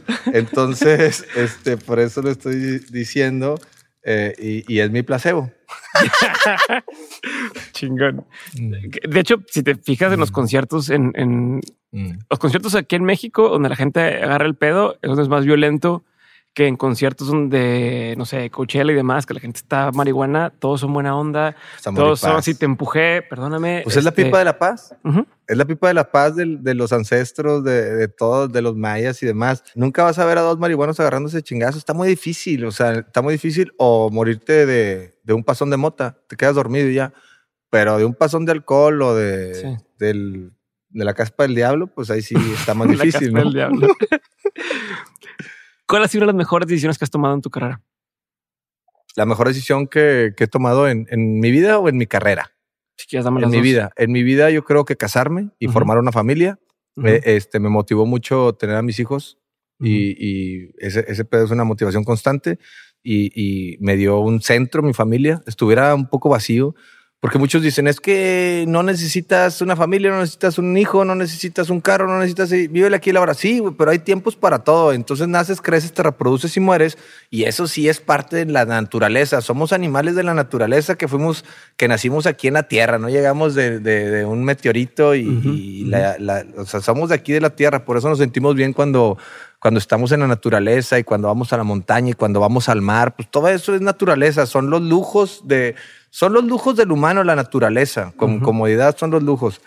No que, que vas a Tulum, güey, y te cobran 700 euros por una habitación, güey, y te quedas con ratas víboras. Pero re incómoda, pero la foto de Instagram, ¿qué tal? Incómoda de la chingada. Y, y, sales y me salió un pinche alacrán así de este tamaño abajo de la almohada. Ahí lo subí a las redes. Oiga, señor, ¿quiere la suite presidencial? A ver, ¿cuál es la pinche suite presidencial? Arriba de un árbol. Sí. Este, entonces, pero me gusta, me gusta. Me no tiene baño, tiene que bajar del árbol para el baño. Te, cagas de, tienes que cagar del, árbol y, ya llegan a consumirla ahí los escarabajos y la chingada de la mierda. café con eso. Sí, se hace café y ahí empieza todo natural, todo natural. Te apagan el clima a las 8 de la mañana, estás sudando como perro y estás pagando si te tienes, que, te tienes que bañar a jicarazos y la chica, ah, con madre, no, güey, lo que queremos ya es, comodidad después de los 40 años y, y, poder este, aprovechar lo que hemos trabajado para estar cómodos, tirando huevita. Oye, y esa es una haberme casado y en la onda profesional no, no escuchar a nadie. O sea, no, no o sea, no dejarme influenciar por comentarios de los demás que ya te lo había dicho. O sea, porque si no te desvían de tu visión, de tu intuición, te desvían y ya la cagaste porque ya no eres tú. O sea, ya estás haciéndole caso a otra persona, pero esa persona es buena en lo que esa persona hace con sus eh, aptitudes, con sus actitudes. Sí, en su contexto. en su contexto de, contexto de, de, de, cómo es. Cada cabeza es un mundo. Entonces tú debes de, lo que sientes, hacerlo y, y explotarlo al máximo. ¿Lección más memorable de tus padres? La lección, pues eh, el deporte fue, fue una lección importante meternos al deporte. Te haces una persona competitiva, te haces una persona que quiere ganadora y te haces una persona que sigue las reglas del deporte, más aparte, este, mantenerte sano, mantenerte fuerte, crecer en forma. El deporte es la mejor escuela. Siento que hasta mejor que la escuela, escuela de las universidades, el deporte es una chingonada. Te hace una mejor persona y te salva la vida de muchas cosas, de vicios, de, de cualquier cosa porque ah, eh, creas un hábito, generas endorfinas, te sientes bien y oxigenas todo tu cuerpo. Y yo creo que el deporte es una lección que me dejó mi papá muy importante, esa y, y, ser una persona de bien, tener palabra, tener huevos y tener palabra, porque eh, si no tienes palabra, no vales nada. O sea, eso sí, sí, las personas, yo, yo, yo, he lidiado con muchas personas que ya las leo así a, a kilómetros de distancia y ya sé que me va a venir a chingar y ya sé que me va a venir a tirar un rollo que no sé qué. Ahora estuve trabajando con, bueno, no trabajando, me utilizó una persona que, que vende cursos y como he utilizado a varios eh, cursos de esos de, de todo, güey. Ahora saca cursos hasta cómo ser viral. ¿Cómo vas a vender un curso, cómo ser viral en redes sociales si tú no eres viral? Pero bueno, eh, ahorita hay muchos charlatanes que, que venden cursos de, de, de todo. El, el punto es, este, te utilizan, te bajan la, base de datos, la mía, la del otro, la del otro, le bajan la base de datos a todos. Por eso, por eso anda ahí, andan ahí buscando hacer colaboraciones porque solos porque solos no los pelaría nadie. Entonces andan buscando colaboraciones para agarrar la gente de todos y al final sacan uno y pues ya, ya le venden a toda la gente. Tienen todo el mercado, ¿no? De los comediantes, de, de, los influencers, de los cantantes, de todos los ámbitos. Entonces te van bajando la base de datos y eso pues no se vale. Pero de todo aprendes y de todo, de todo sacas lo mejor y el mejor provecho y, y, pues he ido aprendiendo nada más y ya, ya, me, ya me he hecho más elitista con ciertas personas o con, con algunas... Eh, sí, ahora lees desde lejos y pones tú. Ya, ponen, pues ya, si te chingan a la primera, ya, ya cuando a la primera, esto se trata de ganar, ganar. Aquí me invitaste, analicé qué se trata del podcast, vi tu forma, vi todo, dije, está con madre, suma Tú me sumas a mí, yo te sumo a ti, este pedo a lo mejor algo, algo se hace viral, algo funciona, eh, vamos a darle y así es como surgen este, las pláticas y cómo se conoce la persona. Pero si yo vengo aquí y tú me meditas, me mermas y pones lo mejor de ti, lo peor de mí ah. y, y, tú sales ganando y yo le gané y lo hice ver como pendejo y todo, todas esas, esas cosas que pasan, pues, pues siento yo que nada más una vez y lo único que va a pasar es que de boca en boca te vas a ir acabando y te vas a ir hundiendo y al final este, nadie va a querer trabajar contigo. Entonces a mí me gusta cuando trabajo con alguien, güey, ayudarlo, ayudarlo. Que te vaya con madre, güey, porque en algún momento te voy a ocupar. Cuando al que pisas al subir, te lo topas al bajar. Entonces, en algún momento me, vas a decir, eh, güey, este, este güey eh, me apoyó, me ayudó, güey, eh, ¿qué ocupas? Y así le he hecho yo con toda la raza que ha estado conmigo de verdad. O sea, de, de ley justo lo dijo Jonás, saluda a toda la gente que te topas de su vida porque en la bajada te los vas a volver a topar, güey. Sí, sí, sí, sí, sí, sí, así es. Lección más memorable que te han dejado tus hijos. Mm. La lección que, que creo que, que, me han dejado, bueno, antes tomaba tigres y leones y la chingada, entonces lo dejé de hacer desde que nacieron mis hijos, le bajé las revoluciones, empecé a disfrutar más la vida, pero la lección más, más memorable que me han dejado mis hijos es que, que, no deje de ser niño, que, que nunca deje de ser niño, aunque ya estemos viejos. Yo ya tengo 45 años. Yo creo que voy a llegar a los 70 años sintiéndome, o sea, no voy a matar a mi niño interior porque ese pedo no, no voy a perder la capacidad de asombro, voy a seguir aprendiendo cosas y, y, y, los veo a ellos y los veo cómo disfrutan todos los niños y digo, wow, güey. De hecho, yo siento mi corazón fuera de mí en mis hijos y yo veo a ellos cómo disfrutan las cosas y yo las vuelvo a disfrutar que cuando, cuando yo era niño no me daba cuenta. Entonces ahorita lo estoy disfrutando más, güey, porque yo veo la emoción con la que viven las, las cosas y yo soy un niñote, entonces yo también me pongo a pendejear con ellos.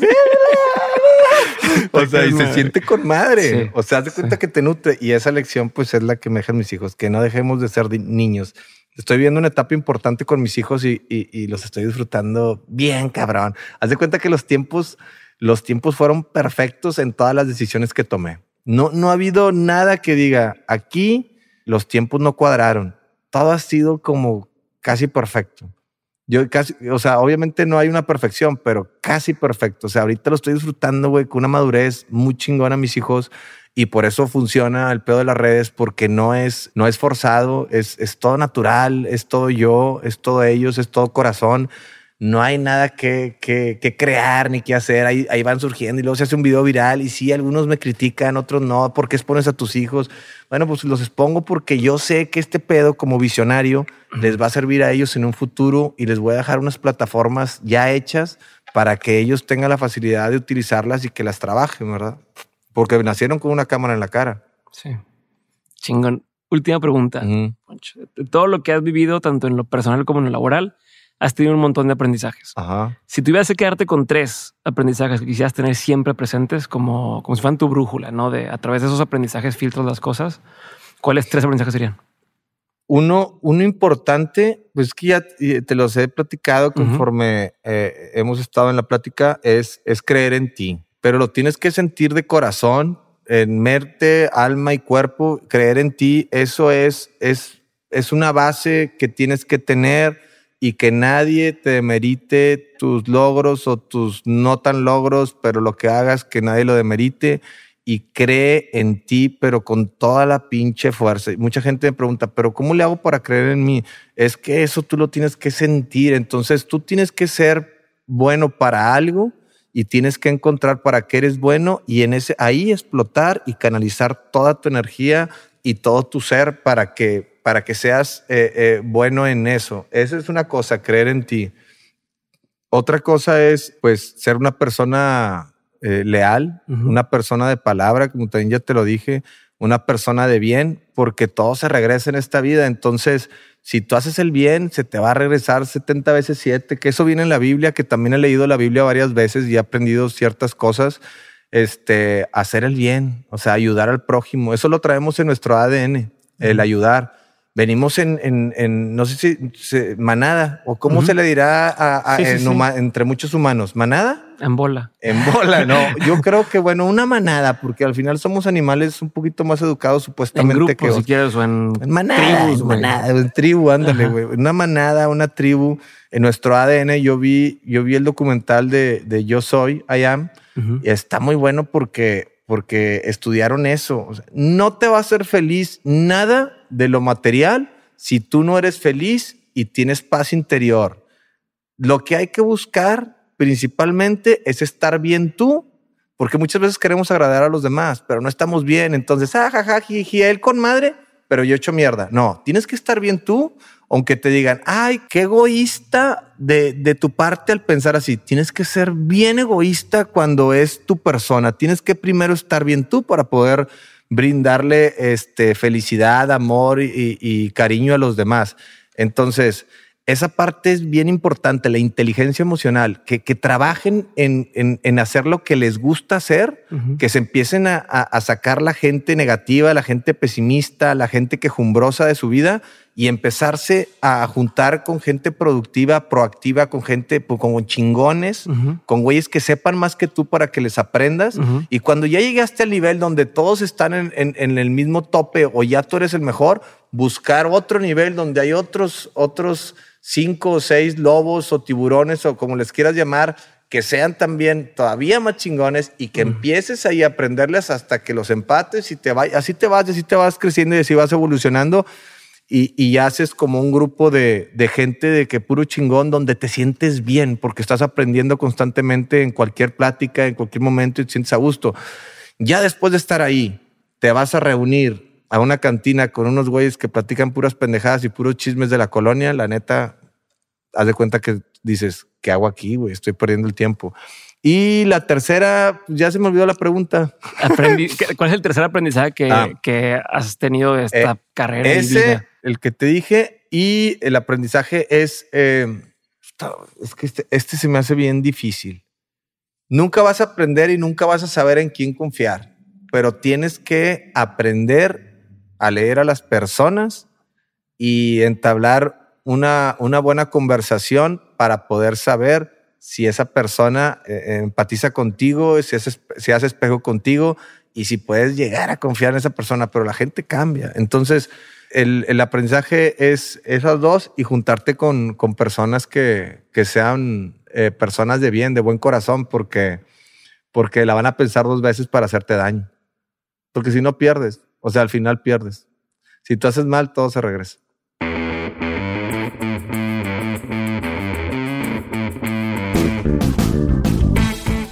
Muchas gracias por haber llegado hasta este momento. Te agradezco muchísimo tu tiempo y gracias a ti es que estamos donde estamos. Yo soy Diego Barrazas y nos vemos el siguiente lunes con un nuevo episodio de Mentes. Aquí te dejo un pequeño adelanto a ver si adivinas quién es.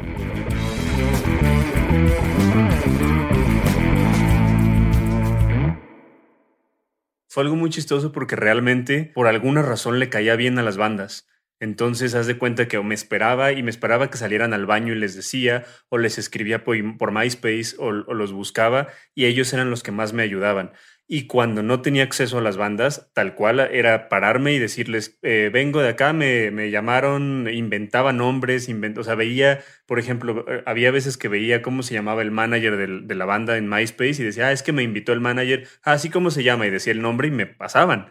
Y, pues al final era rifarme. Obviamente muchas veces me dejaron afuera, muchas veces no lo logré, me quedé afuera de los conciertos, de que no me acreditaban o yo mismo tenía que pagar los boletos. Siempre buscaba la manera de, que, se, de que se hiciera. Y al final eso, eso me ayudó mucho, eso me, me ayudó mucho a conocer gente, a entender cómo se manejaban las cosas y sobre todo a darme cuenta que sí se podía. Is Ryan here, and I have a question for you. What do you do when you win? Like, are you a fist pumper? A woohooer, a hand clapper, a high fiver. I kind of like the high five, but if you want to hone in on those winning moves, check out Chumba Casino. At ChumbaCasino.com, choose from hundreds of social casino style games for your chance to redeem serious cash prizes. There are new game releases weekly, plus free daily bonuses. So don't wait. Start having the most fun ever at ChumbaCasino.com. No purchase necessary. VGW. Void were prohibited by law. See terms and conditions. 18 plus. Ever catch yourself eating the same flavorless dinner three days in a row? Dreaming of something better? Well, HelloFresh is your guilt-free dream come true, baby. It's me, Gigi Palmer. Let's wake up those taste buds with hot, juicy pecan-crusted chicken or garlic butter shrimp scampi. Mm. Hello Fresh. Stop dreaming of all the delicious possibilities and dig in at HelloFresh.com. Let's get this dinner party started.